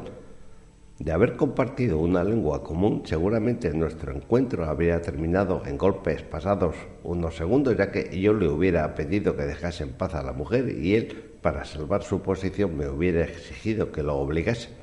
Dado que tenía al menos dos amigos que yo pudiera ver y varios fans, seguramente la noche habría terminado muy mal para mí. Así que mi única solución, tal como lo veía, fue ser ininteligible sin antagonizar con los gamberros allí reunidos el tiempo suficiente como para que la mujer pudiera escapar. Y le dije, perdone, creo que he perdido mi hotel, mis maletas, mi lugar de residencia, donde yazgo, supino que no prono. ¿Puede ayudarme? ¿Dónde está? ¿Dónde está? Y el hombre me preguntó, obviamente ultrajado, sexo, como si hubiese dicho que era un rival por el afecto de su prisionera. Entonces se me ocurrió que la mujer podía ser una prostituta y él un cliente insatisfecho. Y yo le dije, no, sexo no, busco un edificio concreto. No es de aluminio ni de cristal y debería de estar lleno de mazapán. ¿Sabe dónde está? Es una emergencia. En ese momento el rostro del hombre sufrió una considerable transformación pasando de una máscara de rabia a una de perplejidad. Mientras intentaba descifrar mi petición, le eché una mirada de inteligencia a la mujer que, tengo que admitirlo, parecía lenta en comprender que en el momento de la liberación podía estar a su alcance. El hombre empezó a hablar en un checo fluido con uno de sus amigos y yo seguía delirando. La mujer, por su parte, me observaba como si yo fuera un gilipollas.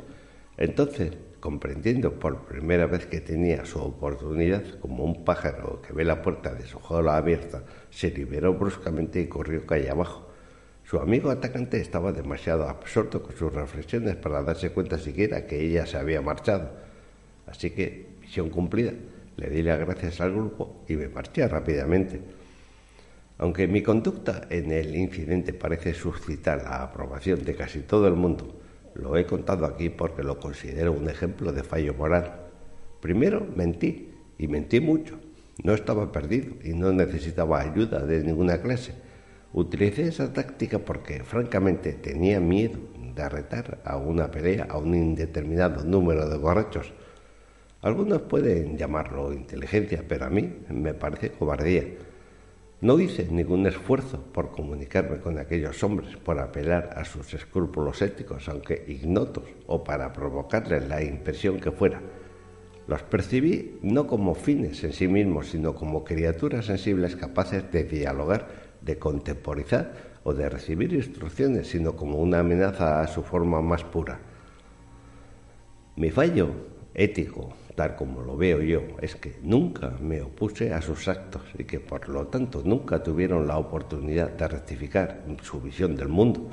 Solo se lo pasaban bien a expensas de una mujer.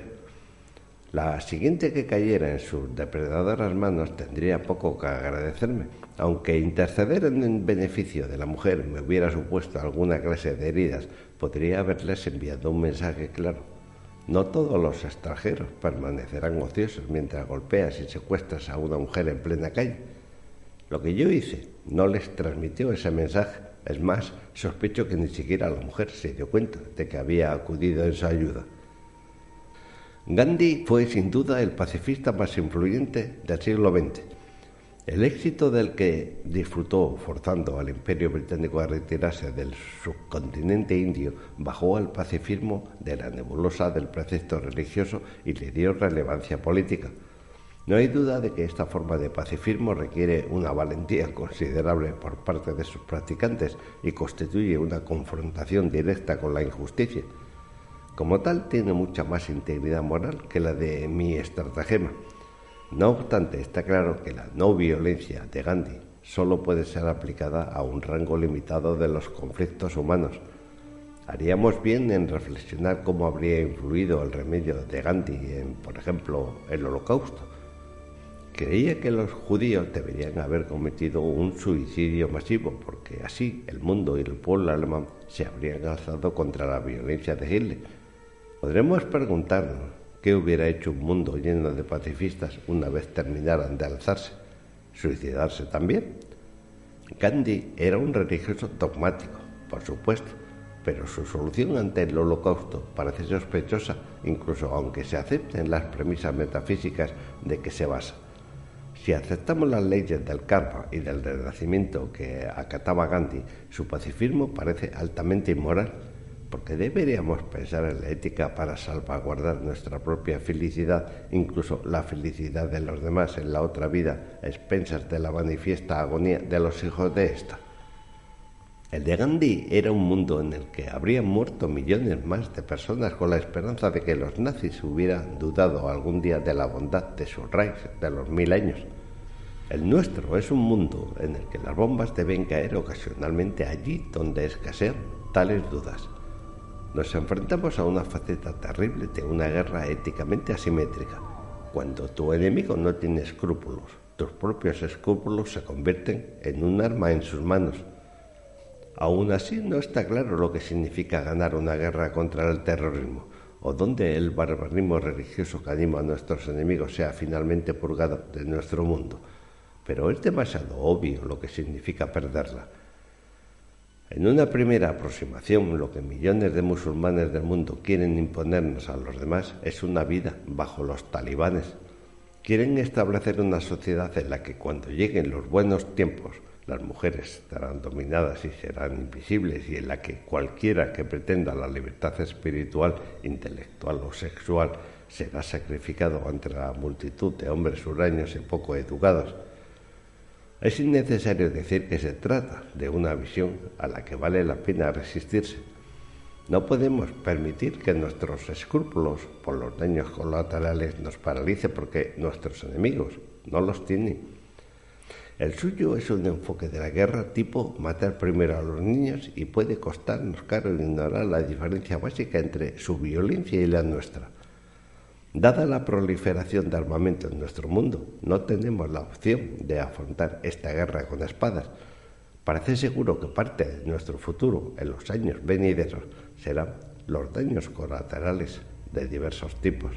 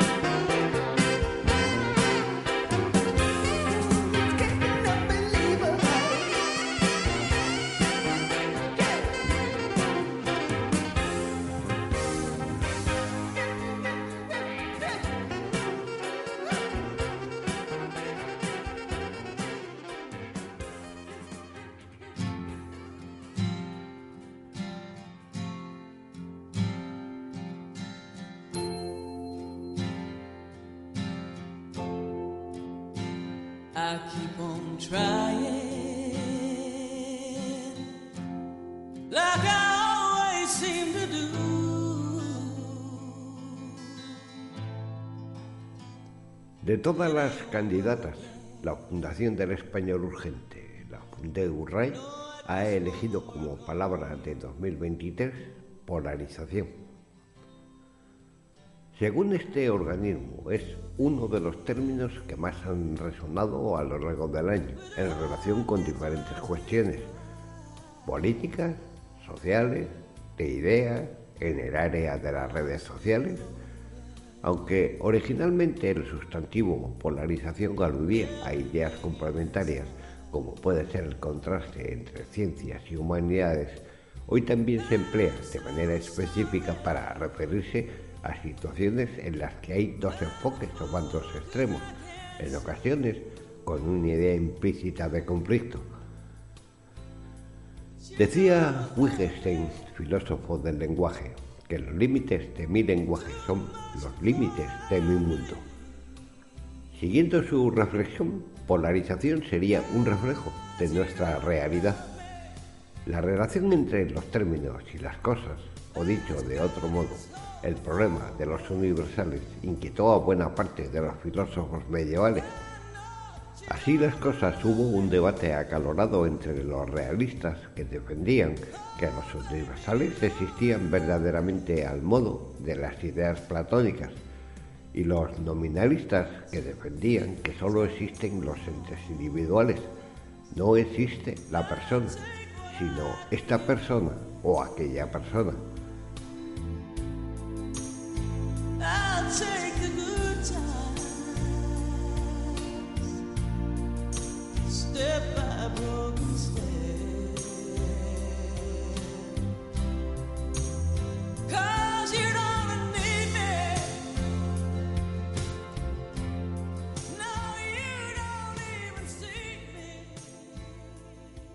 Palabra polarización, si siguiéramos la epistemología aristotélica, diríamos que es una sustancia segunda.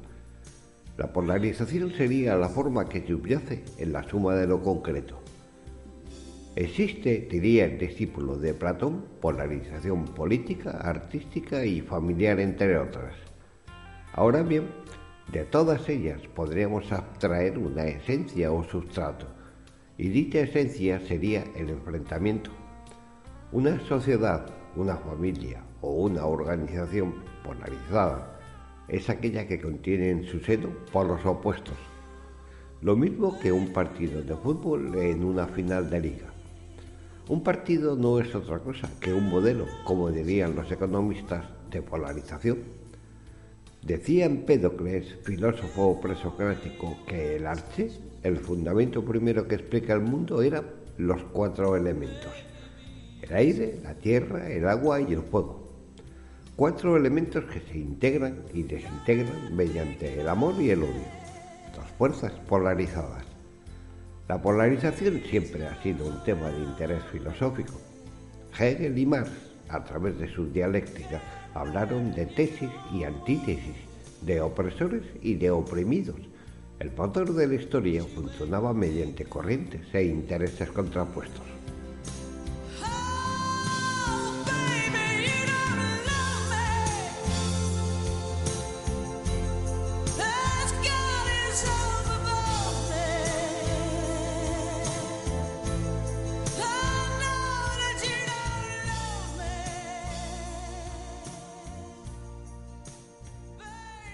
La polarización nos debe preocupar como sociedad.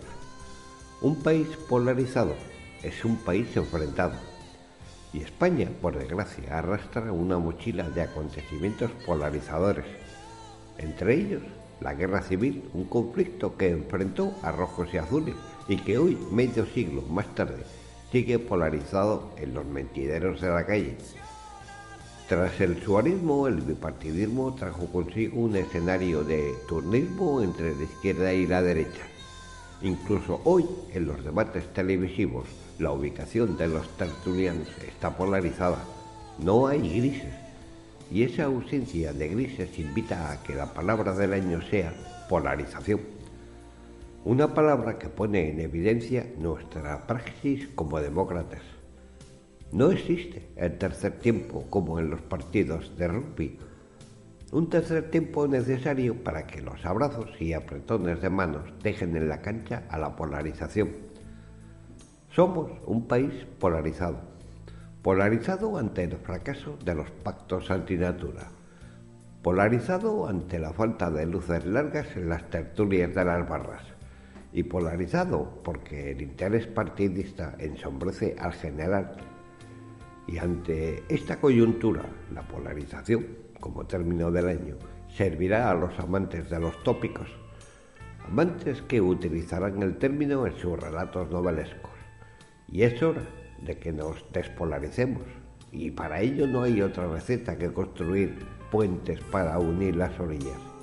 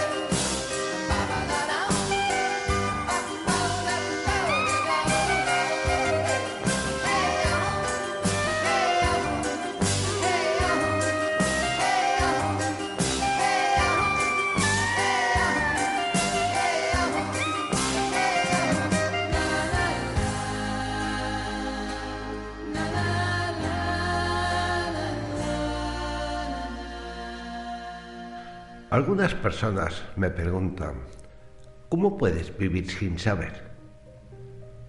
Yo no sé qué es lo que quieren decir. Yo siempre vivo sin saber. Esto es muy fácil. ¿Cómo consigues saber? Es lo que realmente quiero saber.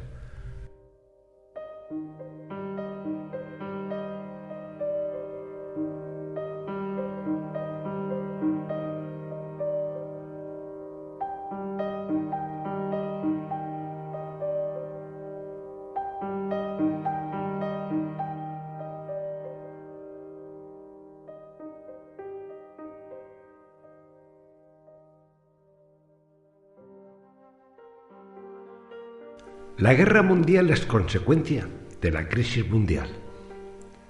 La crisis mundial es consecuencia de la crisis humana. La crisis humana es consecuencia de un problema de formación del ser humano. El problema de formación del ser humano es un problema de la educación.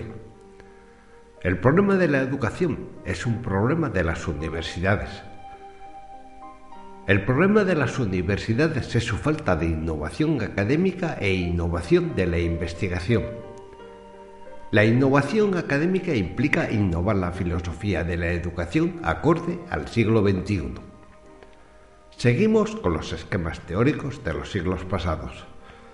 La innovación de la investigación implica mejorar el método de investigación, sobre todo en el campo de las ciencias humanas es donde el profesional muestra su debilidad formativa.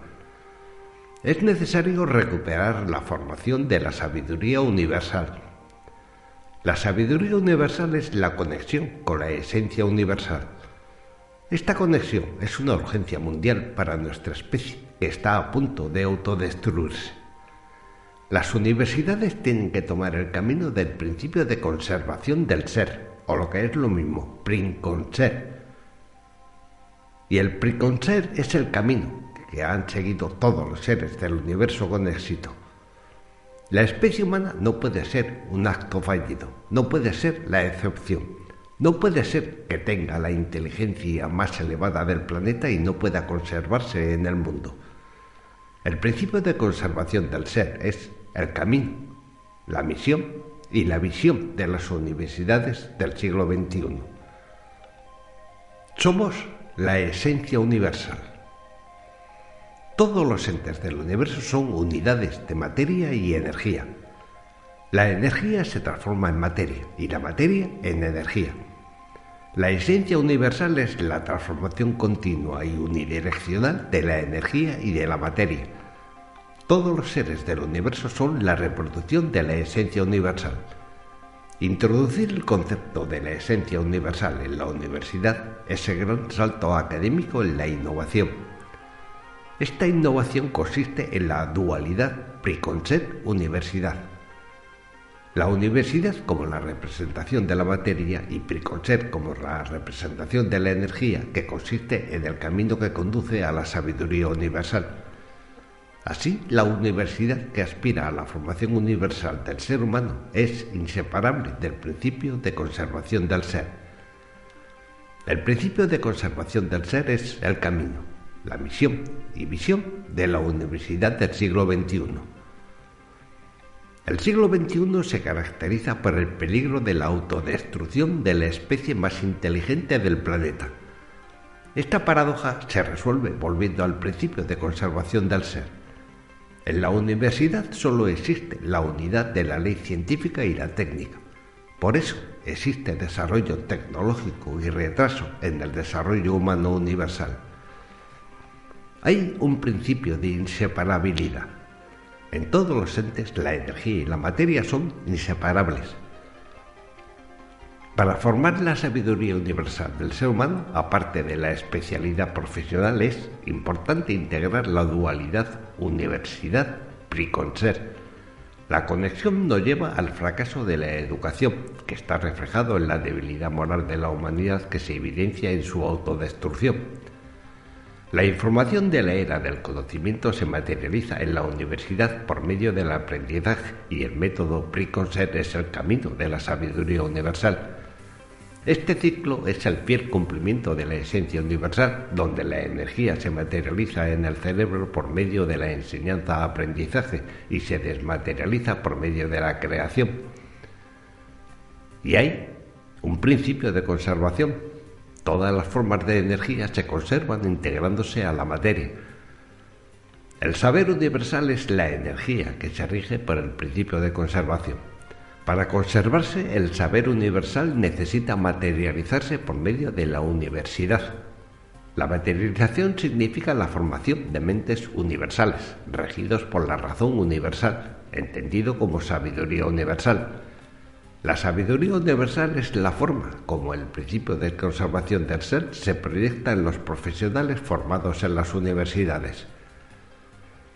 En las universidades abunda el conocimiento, un conocimiento sin certeza, sin fundamento en una ley científica o ley universal. Es un conocimiento desconectado de la esencia universal. Por eso, a partir de la abundancia de conocimiento, no surgen mentes creadoras o profesionales con sabiduría universal, porque hace falta el método de transformación del aprendizaje en creación. Este es el método Princoncept Estamos en el principio de destrucción.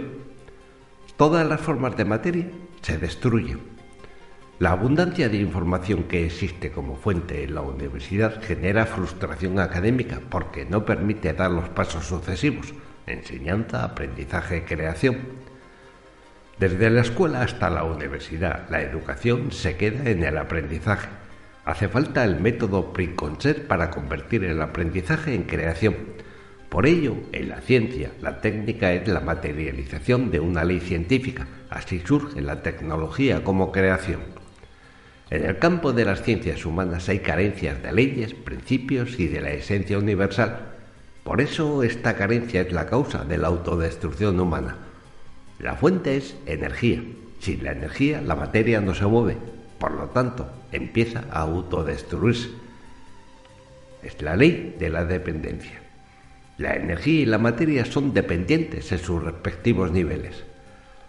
La universidad, para responder a la necesidad de nuestro tiempo, depende del método Princoncept para la innovación académica y de la investigación. Estas dos innovaciones son el motor de la universidad, la formación de los profesionales con sabiduría universal y la creación de conocimientos por medio de la investigación. Así, la innovación del método es el nuevo camino que abre la misión y visión de la universidad. La misión es la transformación de profesionales con el método Princoncept y la visión es la contribución al mundo con una ciudadanía con sabiduría universal. El camino, la misión y visión depende del principio de conservación del ser que conecta al ser humano con la esencia universal, la cual es la base de la sabiduría universal.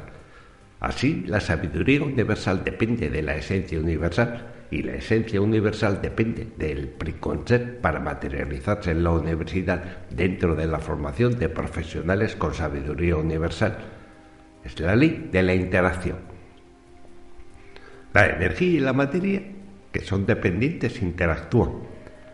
Los elementos que interactúan son la esencia universal, el principio de conservación del ser, la universidad, la sabiduría universal. La sabiduría universal es el resultado de la formación de la universidad.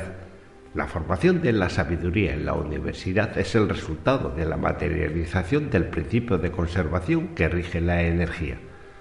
La materialización de la energía en la universidad es la aplicación de la esencia universal. Así se cumplen las tres etapas de la educación. Enseñanza, aprendizaje, creación. La primera interacción es la enseñanza, donde se transforman los conocimientos en aprendizaje, materialización de la energía. La segunda interacción es el aprendizaje, donde la nueva información se integra a la memoria de acuerdo con la dualidad de la esencia universal, representado en conceptos opuestos. La tercera interacción es la creación de nuevos conceptos, ideas, obras, soluciones, Así, el principio de conservación se materializa en la formación del profesional con sabiduría universal. Este profesional sigue la secuencia de la esencia universal por medio de la actividad creadora, la creación de nuevos conocimientos, creación de técnicas y creación de teorías. Esa es la ley de la integración, que es la energía, se integra al sistema transformándose en materia. La interacción del hombre con la naturaleza y el universo permite llegar al conocimiento de la esencia universal. El conocimiento de la esencia universal permite conocer el principio de conservación que rige la energía. El conocimiento es una forma de energía que se materializa por medio de la enseñanza. La enseñanza del más alto nivel se da en la universidad. Por lo tanto, la enseñanza es el proceso de integración de la información en el aprendizaje el aprendizaje es un proceso de ordenamiento de la información según la dualidad de la esencia universal, es decir, en unidades de conceptos opuestos. La siguiente secuencia, de acuerdo con la esencia universal, es la creación a partir de lo aprendido. Siendo así, la creación debe ser el objetivo de la universidad, la creación de conocimiento. La creación del conocimiento nuevamente se materializa en la universidad en la formación de nuevos profesionales. Así, la esencia universal concuerda con el nuevo rol de la universidad. Ley de la desintegración. Todos los sistemas se desintegran. La desintegración es un proceso inevitable de los seres materiales. Es el proceso que da origen a la energía. Ocurre en la esencia universal y se reproduce en todos los entes materiales que tienen estructura. Así, en la universidad son procesos de desintegración los actos previos a la creación. Toda creación es la desmaterialización del aprendizaje. Si el aprendizaje no se desintegra, no hay creación. Por ello, todo acto creativo es placentero porque libera energía. La materialización de la información, es decir, el aprendizaje, no libera energía. El que aprende materializa la información. Este es el proceso de memorización. En el plano de la investigación son formas de desintegración el análisis de un problema y la refutación de teorías científicas. Todo análisis es un proceso de desintegración y toda síntesis es un proceso de creación. La ley de la temporalidad. Todos los sistemas son temporales por su desintegración. La temporalidad es de los sistemas materiales. Es temporal el aprendizaje porque luego se tiene que desaprender, desintegrar por medio del análisis y dar paso a la creación del conocimiento. El pensamiento es el acto de creación de la energía esta energía tiene la forma de conocimiento. Si este conocimiento guarda coherencia con la esencia universal, trascenderá. Por el contrario, si no guarda coherencia con la esencia universal, estará sujeto a la temporalidad por falta de consistencia. En la actualidad, la abundancia del conocimiento que existe no tiene conexión con la esencia universal, por lo tanto, al carecer de fundamento, pasa a la desintegración, pasa a la inutilidad por su falsedad, Así, la falsedad es la carencia de fundamento de la información. Esta es la ley de la intemporalidad. Todos los sistemas liberan energía que se integra a otro sistema por el principio de inseparabilidad. El conocimiento que tiene base en la esencia universal es verdadero y como tal pasa a la trascendencia por su utilidad, por su secuencia de transformación de energía a materia y de materia a energía. Así, conocimiento verdadero que se cultiva en la universidad se materializa por medio de la enseñanza, luego se desmaterializa por medio de la creación de nuevos conocimientos. Tanto la enseñanza y creación ocurren en la universidad, por lo tanto la esencia universal se reproduce en la universidad. Así, la esencia universal es la nueva medida para el éxito de la universidad por medio del método Princoset.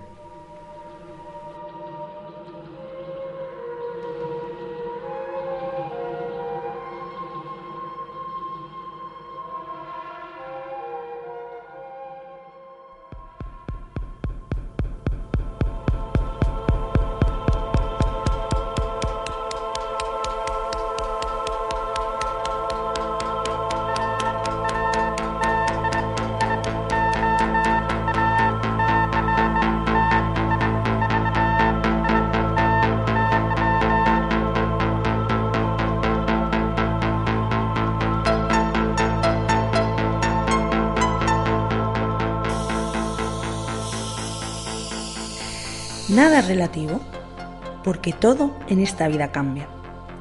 Las cosas están en una constante metamorfosis. El amor, la amistad, el odio, el rencor, todo cambia o se empeora, pero nada es fijo. En realidad se aplica para todo. Las cosas se usan y se gastan, se pierden o te las roban, de igual forma están las personas. Algunas te cambian, otras desaparecen, unas te aman mientras otras te odian, a unas les importas y otras ni siquiera te necesitan.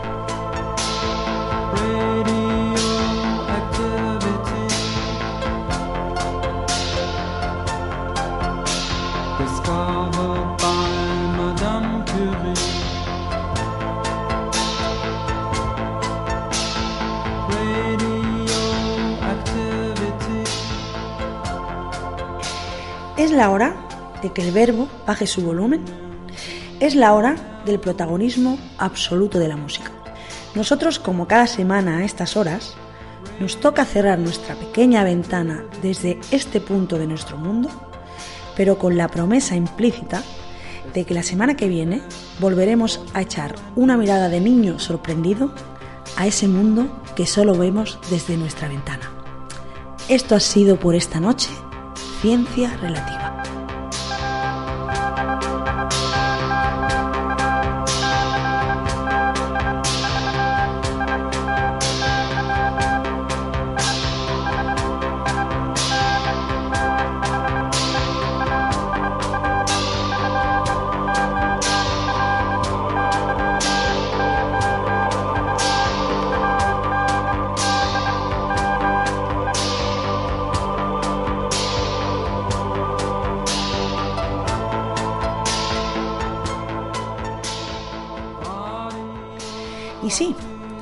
Ya solo nos queda la despedida.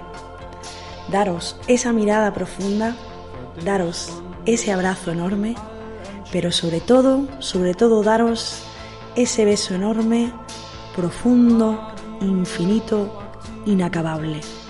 Que no os falte nunca, por favor. Buenas noches.